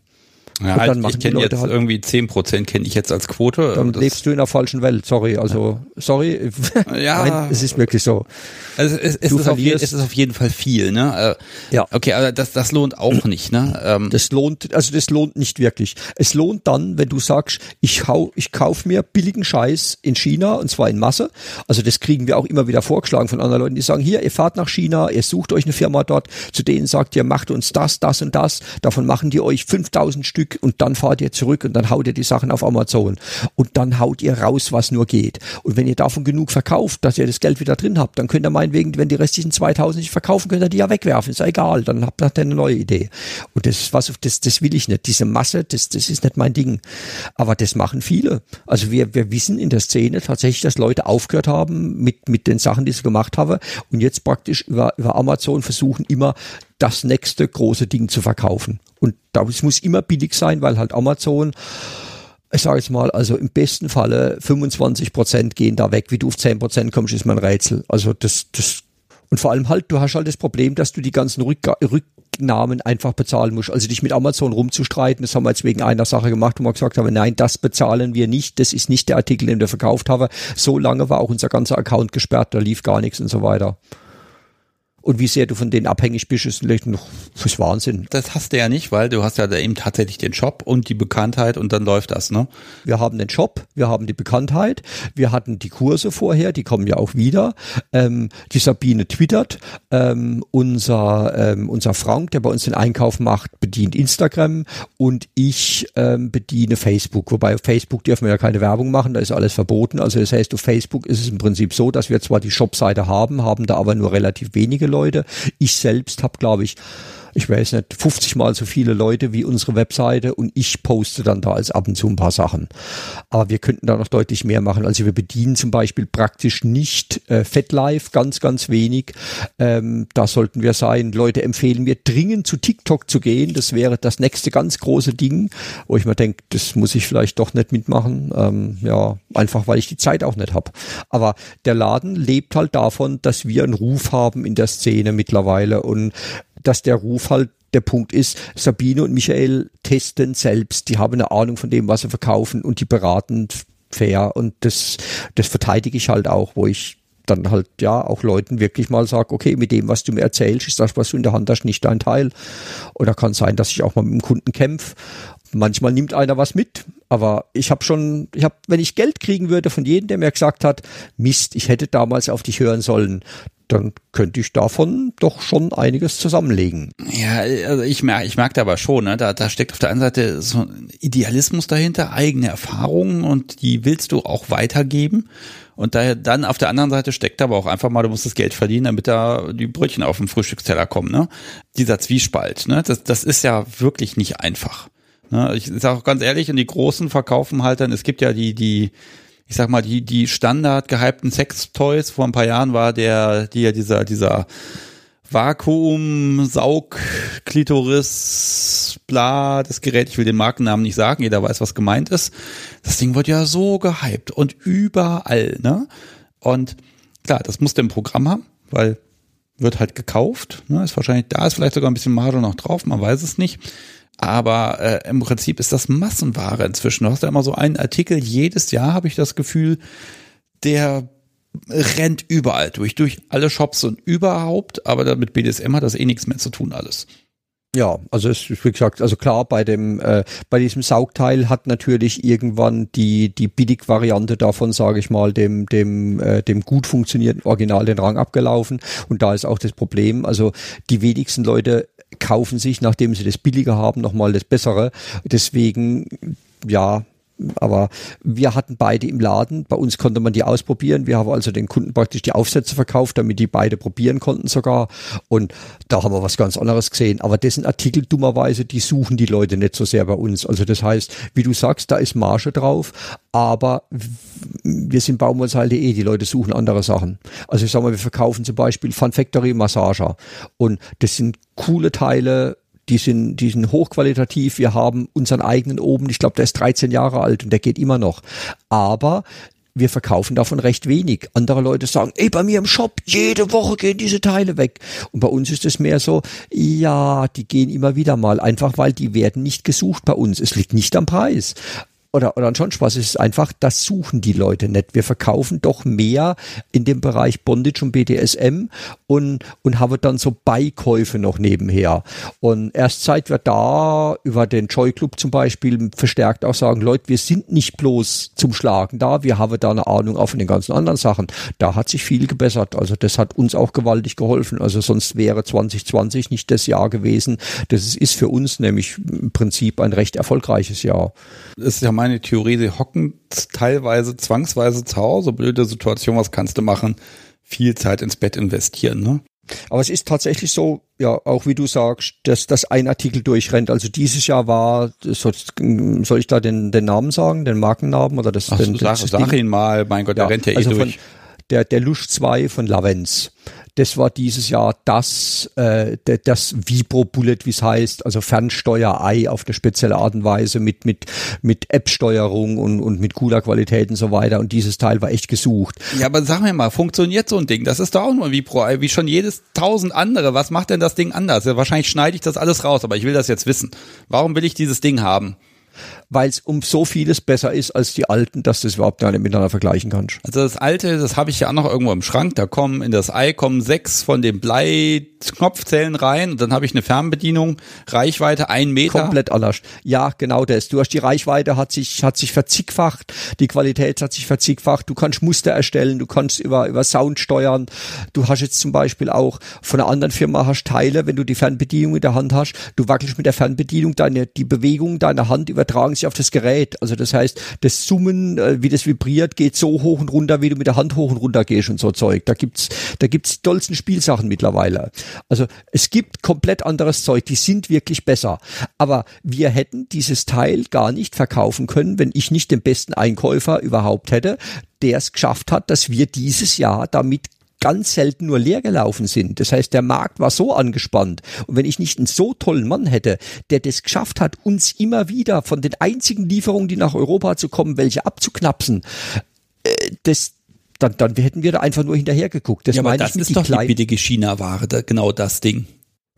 Nein, das ist, das ist keins. Das ist wirklich Qualität. Du musst unterscheiden zwischen China-Ware also zum Beispiel vor einiger Zeit hat jemand zu mir gemeint, ja, ich habe da von euch dessen das Teil und das ist jetzt auf die Art und Weise kaputt gegangen. Und ich dachte mir, das geht eigentlich nicht. Da habe ich gesagt, ja, ich ersetze da das. Ich, ich, und dann habe ich mal gefragt und dann hat er auf einmal, ja, aber ich habe das und das gekauft von der in der Firma, das habe ich oben drauf gelegt. Und dann hat sich das aufgelöst und dann ist das Material da eingedrungen und ich so, ah ja, okay. Hm. Also der, der Unterschied zwischen der billigen China-Ware von ja, Okay, also man kann es nicht über ein, ein, ein, ein Kamm scheren einfach. Nicht. Es gibt Sachen aus China, die Qualität sind. Du musst bedenken, auch der hat ein Problem. Und zwar der, der Lush 2 wird vom Markt verschwinden in dem Moment, wo irgendjemand den größten Fehler von dem Teil behebt. Und zwar, dass er nur mit einer App steuerbar ist. Du läufst jetzt auf einer Party rum und du hast zig, zückst dein Handy, dann werden zig Leute zu dir sagen, hörst du Arschloch auf, hier Bilder zu machen. Und du sagst, ah, aber ich bediene doch bloß weg mit dem Handy. Also wir hängen jetzt ja doch wieder schon ein bisschen auf dem Shop rum, aber das ist nicht schlimm, weil das ist nun mal Teil deiner Geschichte und das ist nun mal dein Teil. Ähm, ich habe neulich was bei Twitter gesehen, da hast du Sonntag irgendwie das Telefon abgehoben und jemand wollte eine Beratung haben. ja, das passiert halt. Also wir stehen mitten im Wald und, und ähm, dann, ja, ruft halt einer an. Äh, ist so. Das ist, obwohl ich jetzt mit 72 Stunden wahrscheinlich der einzige Firmenchef bin, der 72 Stunden die Woche anrufbar ist für Kunden, muss einer Sonntagnachmittag um halb vier anrufen. Gibt's. Und, und ich bin halt so, ich schreie den dann halt nicht an. Ja, ich sag dann halt hinterher, du, es wäre mir lieb, wenn du in Zukunft nicht mehr sonntags anrufen würdest. Also zwölf Stunden jeden Tag, Montag bis Samstag sind genug. Und der dann, ach Gott, ja. Und halte ich fest, der hat wieder angerufen und zwar abends nach neun. Okay, sehr schön. Manche lernen es nicht, ja. ja. Hat er denn was Hat er seinen Großeinkauf gemacht? Hat es sich gelohnt? Nee, das ist nett. Also er hat was gekauft, ja, war Großeinkauf. Also Großeinkauf ist eh nicht. Die meisten Leute kaufen im Bereich, sage ich mal, zwischen 80 und 80 Euro. Ja, 80 Euro ist so der Standardwarenkorb. Okay. Wo sind jetzt Sachen, wo du die letzten Jahre gesagt hast, ob privat, ob im Business, da ist mir das Herz aufgegangen. Das war schön, das war überraschend. Was, was macht Michael denn glücklich? Ob in einer Session, ob wenn du im Laden stehst, was passiert dir, wo du sagst, boah, dafür mache ich das alles, dafür bin ich auf der Welt. Ja, die, dem Moment, wie gesagt, also gerade nach den nach den Kursen, also gerade der Kinky 6 Kurs, wo ich also drum, wo es mir drum geht, wie Sub und Top miteinander umgehen und so weiter, da kriege ich immer wieder Feedback oder Leute, die kommen und sagen, du, das dafür, dass du uns das andere Teil aus der Hand genommen hast und das gegeben, das war der Knaller. Ähm, das ist einfach, du hast, oder, oder wo die Leute sagen, du hast meinen kompletten Blick auf dieses Verhältnis von, von devot und aktiv verändert mit der Tatsache, wo du sagst, das ist eine Liebesbeziehung, die sich da hinten dran versteckt. Also, dass, dass nicht die Dominanz das Wichtigste ist, sondern die Tatsache, dass Subi bereit ist, das schenke ich dir, du darfst das mit mir machen und dass ich begreife, dass ich da ein Geschenk annehme, dass das viel wert ist, dass ich das, das, das achten muss, weil, weil ich sonst was kaputt mache und so weiter, so, so setze. Das, das entspricht dem, was ich auch fühle, wenn die zurückkommen, wo ich, da, da geht mir das Herz auf, wo ich merke, ja, du hast denen was gegeben. Und es gibt wirklich Leute, die haben mir auch geschrieben, du hast echt du hast alles verändert für uns. Also bei dir gewesen zu sein, hat komplett die Sache auf den Kopf gestellt und hat uns x-mal mehr gegeben als alles andere vorher. Das passiert nicht häufig, aber oft genug, dass ich mal sage, ja, dafür mache ich das Ganze. Das, das, das ist so einfach, das, das ist auch so einfach manchmal. Also ich kriege ja manchmal so Podcast-Feedback, wo auch Leute sagen, ne, wir haben das da zusammen gehört auf einer Autofahrt und dann haben wir die und die Folge gehört mit den und den Leuten und konnten uns total identifizieren. Dann haben wir das selber auch so interpretiert und seitdem ist das total super für uns. Und dann denke ich manchmal, das ist so einfach im Prinzip. Ähm, da, da muss nur so ein Schubs kommen manchmal und dann Wenn passt Glück es zu Leuten. ist es nur der Schubs, ja. Manchmal ist es mehr. Also wir hatten mal einen im Laden stehen, der drehte so den, den Ständer mit den, mit den Strümpfen und der, der sah halt etwas betrübt aus. Und da bin ich dann hin und wo ich gemeint habe, ja, ähm, wie sieht's aus, was läuft und so weiter. Und der so, ja, wenn ich meiner Frau auch bloß vorschlagen würde, Strapse zu tragen, die würde sie scheiden lassen. Und ich so, oh Mann, da ich so, du, ja, was Strapse, also ja, sie ist ja doch jetzt recht harmlos und so weiter. Und, und, und dann äh, habe ich gemeint, du, guck doch mal, versuch doch einfach mal, ob du die nicht mitbringen kannst. Weil hier ist ja kein Sexshop, hier ist ja keine Pornografie, hier sind keine Wichskabinen. Die kann ja dann auch mit Sabine reden und guck mal, da vorne gibt's Kaffee und da sind lustige Hunde zum Streicheln und so. Das, wenn sie sie hier nicht her, ja, das ah. ist für viele Leute wirklich ein Punkt, der, der den Laden anders macht. Du kommst rein und da liegt ein lustiger Hund und denkt sich, oh ja, möchtest du mich nicht gerne streicheln? Der Negrito bricht das Eis, der nimmt Leuten die Nervosität, der lässt Leute sich lockerer fühlen. Und das hat er dann geschafft, er hat die überredet, die hat er mit Sabine geredet und Sabine hat ihr dann klar gemacht, dass es nicht darum geht, dass irgendjemand die Strapse trägt, sonst würde der nicht hier rumstehen, würde traurig sein, dann würde er zu einer Nutte nämlich gehen, sondern es geht darum, dass sie die Strapse trägt. Und ich sagte, wenn du die Strapse anhast, habt ihr mehr Spaß im Bett, da hast du auch was davon. Das war der Anfang. So, dann hat es mit dem Strapsen funktioniert, danach machten die bei mir einen Spanking-Kurs und machten den Bondage-Kurs und den Kinky 6-Kurs und ein Jahr später kamen die wieder rein und haben groß eingekauft eingekauft und habe gesagt, wisst ihr was? Wir spielen und wir haben uns da mit ganz anders miteinander geredet als früher. Ihr habt komplett unser Leben verändert und das der die, das Pärchen, das war so intensiv, was, was, was die uns zurückgegeben haben für das, was sie von uns bekommen haben, das werde ich nie vergessen. Das, das hat Wahnsinn. Wenn ich da heute noch dran denke, läuft mir aus der eiskalte Rücken runter, wo der da steht und ist fast am Heulen, wo er den Strumpfständer dreht und wo die reinkommen und, und er ist glücklich, weil seine Frau jetzt Spaß hat am Dominant sein und, und alles ist nur wow. Ja, also da gibt's ja so Sachen. Also was ich dann noch machen kann, wenn du sagst, wir kommen Richtung Ende, ich habe noch ein paar lustige Sachen rausgesucht, die so im Laufe der Zeit ja, passiert bitte. sind. Soll ich dir das ähm, anmoderieren oder kommst du jetzt von hm. selber drauf? Dann brauchst du nein, mich gar das, nicht mehr. Da, da brauchst du, brauche ich keine Anmoderation, dann komme ich auch so drauf. Also pff, ja, ich muss ja aufpassen. Das, das Problem ist ja, viele der lustigen Dinge, die ich habe, sind dann zu sehr kundenorientiert, als dass ich die wirklich sagen kann.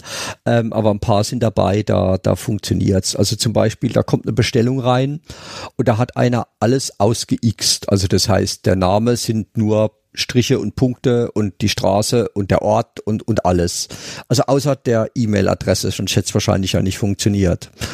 Und ähm, der gibt die Bestellung rein und wir denken uns, ja, der wird sich schon melden, weil der sieht ja an seiner Auftragsbestätigung, die er per Mail kriegt, dass wir keine Adresse von ihm haben. Aber vielleicht will er ja auch abholen. Also gibt's ja auch manchmal. Also manchmal hast du eine Bestellung von Genghis Khan. Du weißt genau, der heißt nicht Genghis Khan. Also das ist dann einer, der abholt, der, ja.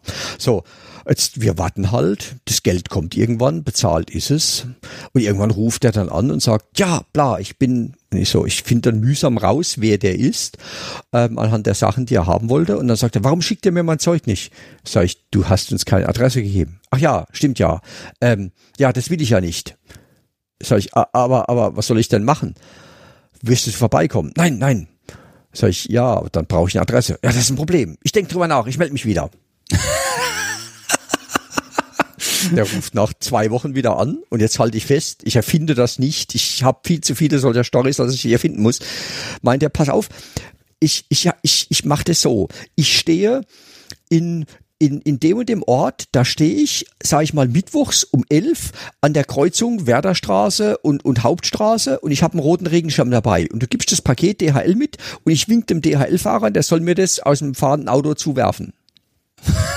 so, Nein, das geht nicht. Warum nicht? Sag ich, DHL, dem kann ich kein Paket mitgeben und sagen, das soll um zwischen elf und halb zwölf dem Mann mit dem roten Regenschirm, der an der Kreuzung in dem Ort steht, zugeworfen werden. Schreib das, das doch nicht. mal auf die Adresse drauf, mal sehen, was passiert. Ja, der kann zur Not auch anhalten und es mir geben. Meine ich, nein, das geht so nicht. Und dann hat er wieder, ja, ich muss nachdenken. Und zwei Tage später rief dann seine Frau an und meinte, mein Mann ist ein Spinner, ich sage Ihnen jetzt eine Adresse, da schicken Sie es hin. Ja, das ist so Momente, wo du denkst, ja, das, das, äh, das, das gibt's einfach nicht. Ja, aber manchmal, wie gesagt, denkst dann auch so, was, was passiert jetzt? Also zum Beispiel kam mal irgendwann einer rein und der hatte irgendwie, der wollte irgendwas, also der wollte was fragen und der hat sich nicht getraut und der hat dann gewartet und gewartet und der Job wurde Lehrer und Lehrer und dann war so der Moment, wo wir dann zumachen und alles und dann waren alle Leute aus dem Laden und dann meinte er, kann ich mal was fragen? Sag ich, ja klar, dazu bist du wahrscheinlich auch da. Meint er, ja, ja, also ich habe da ein Problem. Sag ich, ja, schieß los. Und meint er, das Problem ging los, als ich mit meinem Sohn den Rollladen reparierte. Das war so der Moment, wo ich mir dachte, oh, oh, oh, was wird das für ein Problem? Um Gottes Willen. Und dann erklärt er das Sache mit dem Rollladen und meint er, und dann ist, als wir den Rollladen wieder zumachen wollen, ist so ein kleines Metallstück in reingefallen und das kriege ich dann nicht mehr raus. Und jetzt dachte ich mir, du weißt vielleicht, wo man so ein Metallstück herkriegt. Was? Du suchst also ein Stückchen Metall, etwa 1,5 Zentimeter lang, 0,5 Millimeter hoch und rechteckig. Ja, meine ich. Und deswegen bist du jetzt hier.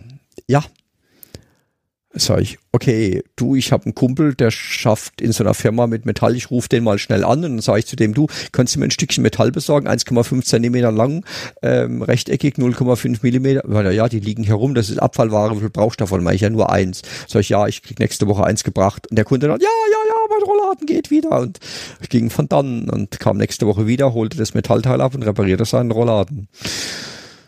Äh, ja, aber der Anfangssatz, ähm, das, das Problem ging los, als ich mit meinem Sohn den Rollladen reparierte. Der hat dann so Gänsehaut verursacht. Ja. So, jetzt noch uh, eins zum Abschluss. Das ist der beste. Noch. Ja, komm, hau ja. raus. Ja, der Wahl. Der Wahl. Ich, Wahl. Ähm, Okay. Der Wahl. Ich, Also- ich lese so morgens meine Mails, ähm, Kater auf dem Schoß, da hat der Kater noch gelebt damals, ja, und, und trink so meinen Kaffee, bla bla bla, das Übliche, und dann plötzlich so diese Mail, Michael, du musst uns helfen, wir müssen dringend einen Wal bauen. Hä? Was? Was, was, was wollen die? Ja, ja. Ein Wal bauen? Was, was machen die mit dem Wal? Ein Wal? Also, äh, äh, puh, ja, lass mal sehen. Gut, gut, ja, man hat ja Fantasie. Jetzt versuche ich mir erst mal vorzustellen, die wollen einen Wal. Die machen den Wal vielleicht so groß wie das Wohnzimmer oder, oder Schlafzimmer und, und, und dann stellen die, dann stellen die im Bett rein, sage ich mal. Und, und dann legt sie sich auf das Bett und hat dann so, so Muscheln über den Titten wie bei, bei Marielle der Meerjungfrau und zieht sich so einen Fischschwanz an und, und er zieht sich so einen, so einen Fischkopf über und dann sagt sie, mach mir den Hering. Mm, ja, oh, ah, klingt ein bisschen weit hergeholt. Vielleicht, vielleicht habe ich nicht genug Fantasie für diesen Wal. Was können die noch? Lass mal sehen. Gut, also wir haben schon so so für, so Katzenmasken besorgt für Jung, äh, für Mädels und so Hundemasken für Jungs. Dann gibt's ja Leute, die machen Ponyplay und und Okay, lass mal sehen. Hunde, Katzen, Pferde, das sind alles Säugetiere. So ein Wal ist ja auch ein Säugetier. So, ich bei Google Walpenis Bilder. Das möchtest du überhaupt gar nicht sehen. Also diese Wale haben Penisse, das ist Oh, nein, nein, das kann es auch nicht sein. So, und ich dachte mir, das gibt's nicht. Also, boah, dann, dann ich dann die angeschrieben, so, ähm, äh, Wahl bauen, ruf mich an, jetzt. Und dann klingelt tatsächlich mein Telefon. Ich so, ihr wollt einen Wal bauen? Und die so, ja, pass auf. Also, wir wollen gegen den Walfang der Japaner protestieren und deswegen möchten wir, dass da so eine leere Walhaut liegt. In meinem Kopf so klicke, die klicke, die klick und plötzlich ich so, okay, und damit deine leere Walhaut nicht aussieht wie eine Patchwork-Decke, brauchst du möglichst lange Neoprenplatten am Stück. Man, die genau, sowas suchen wir. Sag ich, gut, da habe ich eine Adresse für dich. Und ähm, ja, und dann und dann seit dem Tag versuche ich allerdings A, diese Bilder von diesen Walpenissen zu vergessen, weil die sind schon übel. Es gibt übrigens sogar ein Walpenismuseum, wenn man möchte, unbedingt möchte. Und, und vor allem, immer wenn ich die Augen zumache, sehe ich dieses Mädel mit dem Fischschwanz und den Mupfeln über den Titten, die zu dem Typen mit dem Fischkopf sagt, mach mir den Hering. Du Ja. Blödmann, jetzt habe ich das Ding gerade gegoogelt. Ich mache das jetzt wieder zu. Die Bildersuche ist ja fürchterlich. Alter. Ja, alles klar, Dankeschön. Oh. So, ja. Und wie gesagt, bevor ich 20 weitere von der Sorte erzähle, hören wir einfach auf. Liebe Hörer, googelt das nicht. Lasst es einfach. Es hat keinen Sinn. Ihr kriegt das nicht mehr aus dem Kopf. Boah. So, pass auf. Eine Sache mag ich noch erwähnen. Denn du hast mir nämlich echt geholfen. Das fand ich super. Und deshalb, ich muss das mal loben. Also ich habe ja, ich habe ja mein, mein Gimmick hier gehabt. Endlich ein bisschen Podcast-Merch, bla, Tassen, die BDSM, ne? Also, äh, was steht drauf? Ach genau, Becher der schwarzen Macht, er steht ja auch hier. Und du warst ja so nett zu sagen, ich kann euch die Dinger schicken. Sabine hat einen tollen Text geschrieben, einer war völliger Quatsch. Und dann habt ihr die Dinger da für mich durch die Gegend geschickt. Die sind auch irgendwie leer geworden, irgendwie schneller als erwartet. Und irgendwie habe ich auch viel zu wenige davon hier und ich müsste mal neue machen und ach, ist alles kompliziert. Ähm, also für die Aktion muss ich mal sagen, Dankeschön, weil ihr habt da wirklich nichts dran verdient und habt die Dinger da rumgebracht und dass wir, dass wir eine Folge miteinander machen, haben wir eh vorher schon beschlossen. Aber das war echt gut, weil ich habe echt gedacht so, ach, weißt du was, die Dinger sind ja eigentlich nur für Podcast-Gäste gedacht. Die kriegen dann einen, ne? Du kriegst auch noch einen, weil den, den du hast, den hast du jetzt mal wieder weggeschickt. Blöd, Mann. Ich hätte ja schon mehr verschickt, äh, aber gut. Ähm, ne? Also geht ja auch mal was zu Bruch passiert. Ähm, aber äh, so schön, ich konnte mich hier echt zurücklehnen und sagen, ja, passt jetzt, weil den Leuten, denen ich vorher schon so ein Ding versprochen habe, den habe ich dir ja geschickt. Mein Gott, diese Rennerei zur Post und dieses Eingepacke und wo kriegst du jetzt Packpapier? Und dann habe ich schon die Frau bei der Post bestochen und habe gesagt, hier, ihr habt doch bestimmt hier Leerkartons, her damit, ich brauche die mal, ne? Ein Elend, das ganze Theater. Und da mag ich einfach mal ganz groß Dankeschön sagen, weil die Arbeit und dass das auch an die richtigen Leute gegangen ist und Adressaufkleber nicht vertauscht wird und keine Ahnung was, äh, finde ich super. Äh, Würde ich ja fast sagen, machen wir demnächst wieder, aber ich glaube, dann tötest du mich, ne? Naja, Ne? ich tu mal alles. du bist lustig, du bist nett, du bist, ja, also ich sage jetzt mal, verstehst, es kommt immer darauf an, wie man den Wald hineinschaltet. Wenn ich das Telefon abnehme und irgendjemand sagt zu mir, du Spinner als Begrüßung, dann denke ich mir halt, ja, mit dem muss ich nichts machen. Wenn irgendjemand sagt, du, ich bin der Sebastian und ich bin klein, mein Herz ist rein, ich habe da eine lustige Idee, wollen wir drüber reden, dann ist das ganz was anderes. Oh. Ach Mensch. Ach, jetzt können wir uns hier Herzen und mit Herzchen überschütten. Genau, mein ja, Gott. aber wenn wir bei Herzen sind, dann, was ich zum Abschied, äh, zum Abschluss noch sagen will, ist, ähm, hinter jedem erfolgreichen Mann steht eine Frau, die genervt mit den Augen rollt. Also ich wäre nicht so gut, wie ich bin, wenn Sabine nicht hinter mir stehen würde. Also Sabine ist wirklich äh, das Herz und die Seele von baumundseil.de. Ich bin bloß der Mund, der redet, aber ähm, ja, Sabine ist das, was mich antreibt, was mich am Leben hält, was mich voranbringt. Also ja, wow. Also einfach nur hier ein Gruß an meine Frau, auch wenn sie das nie hört, ähm, wahrscheinlich, weil sie den Podcast nicht hört, denke ich mal, weil sie denkt, ich weiß doch, was der Michael alles für ein Blödsinn redet. Aber ja, gut. Mal auf, liebe Hörer, ihr schreibt jetzt alle an baumwollseil.de eine Mail, wo ihr nochmal ganz im Speziellen sagt, mein Gott, Sabine, dein Mann. Und wir stimmen dem total zu. Ich krieg ja auch ständig hier Grüße und dann vergessen die Leute mich zu grüßen irgendwie und dann immer nur Grüße auch in das Podcast, so wie, ja, danke. Nein, aber das ist schon richtig so und das ist auch gerechtfertigt. Das muss man mal ganz ehrlich sagen. Also wenn die Mädels nicht hinter uns stünden, wo wären wir denn dann, ne? Also das, das sehe ich auch ganz ehrlich so, dass das, da passiert viel im Hintergrund, nur wenn man nicht im Mikrofon reden will. Oder bei uns ist das ja inzwischen ein Running Gag. Die Frau wird stumm, wenn ein Mikrofon in der Nähe ist. Ähm, ganz ehrlich, das wird trotzdem bemerkt und äh, wie gesagt, das ist dann eher so aus dem Hintergrund heraus und äh, ich finde, das muss man auch immer würdigen und nicht nur die, die laut sind, sind die Guten. Äh, das sind halt die mit der Aufmerksamkeit, da gehöre ich ja irgendwie jetzt inzwischen auch dazu. Was soll ich da machen? Kann ich nichts machen. Äh, aber im Hintergrund passiert da ganz viel und das ist echt schön. Und das ist aber, da hole ich jetzt mal die Brücke. Das ist auch wieder so diese, diese Dom-Sub-Beziehung. Ähm, da ist dieses, dieses diese Grundannahme, wir wollen uns gegenseitig nichts Böses, sondern wir wollen uns gegenseitig nur Gutes und uns gegenseitig schätzen und füreinander da sein. Und das im Zweifel auch mit der Peitsche oder dem Mikrofon oder mit dem Online-Shop. Ähm, aber diese, diese Grundannahme, wir wollen uns was Gutes tun, gegenseitig und füreinander da sein, das ist total schön und das ist ein Wert, den, ach, den kann, ach, ich, merke liebe Hörer, ich werde hier romantisch gerade, es ist fürchterlich. Oh, Entschuldigung, jetzt, jetzt kriegst du aus. das ist immer so. Gegen 23 Uhr werde ich romantisch. Okay. Ähm, pass mal auf. Äh, müssen wir die Webseite sagen? Nee, ne? Also baumwollsoll.de kann man aufrufen, kunst der Unvernunft.de auch. Die mit den lustigen Hunden. Genau, die mit, die mit den lustigen Hunden. Alles klar, du kriegst irgendwann... Oh, ich glaube, ich habe sogar noch eine Tasse mit den Hunden. Eine könnte noch da sein. Dann habe ich auch eine Tasse für dich. Ah, ja, nee, pass auf, wenn ich vorbeikomme, und das werde ich tun, irgendwann, ja. Ansonsten, ja. wenn du, ach so, du musst ja eh das ganze Aufnahmezeug zurückschicken. Ich lobe dich nochmal. Du hast ja, ich habe dir eine Anleitung geschickt, irgendwie in Word schnell zusammengezimmert, weil ich habe dir ja Hardware geschickt, damit das mit der Aufnahme auch gut klappt.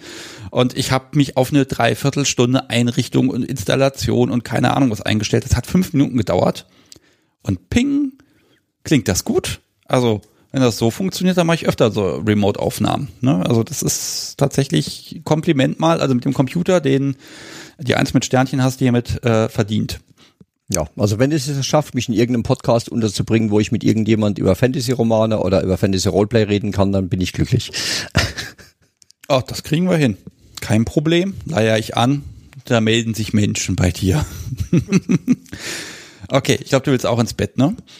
Ähm, ja, also ich, wie gesagt, ich, äh, die Hunderunde hat Sabine gemacht. Das ist so das, das letzte Abend, sage ich mal. Und jetzt schläft hier im Haus im Prinzip alles. Das heißt, ich fahre jetzt noch den Rechner runter und äh, ja, dann gehe ich auch ins Bett, weil ja morgen morgen bringe ich bringe ich Arbeit zu Ende, an der ich lange lange gearbeitet habe, ähm, weil das Finanzamt, sage ich ja mal, wieder droht. Dann hat man das vom Hals und ich glaube, danach geht es uns allen besser. Und ja, aber das hier war cool, das hat Spaß gemacht und das ist die Hauptsache. Ja, also mir, mir ebenso und das wurde auch echt Zeit, dass wir uns mal hier lange unterhalten und es ist schön, dass es jetzt einfach geklappt hat. Äh, Michael, vielen, vielen Dank. Bitte, bitte. Wunderbar. Und jetzt, liebe Hörer, euch auch einen Resttag, morgen Abend, keine Ahnung, vielleicht seid ihr auch schon eingeschlafen bei dem, wenn ihr das Ding hier hört. Völlig egal. Habt auch eine gute Zeit. Macht's gut. Tschüss. Tschüss. Und denkt dran, mach mir den Hering. Verdammt. Oh.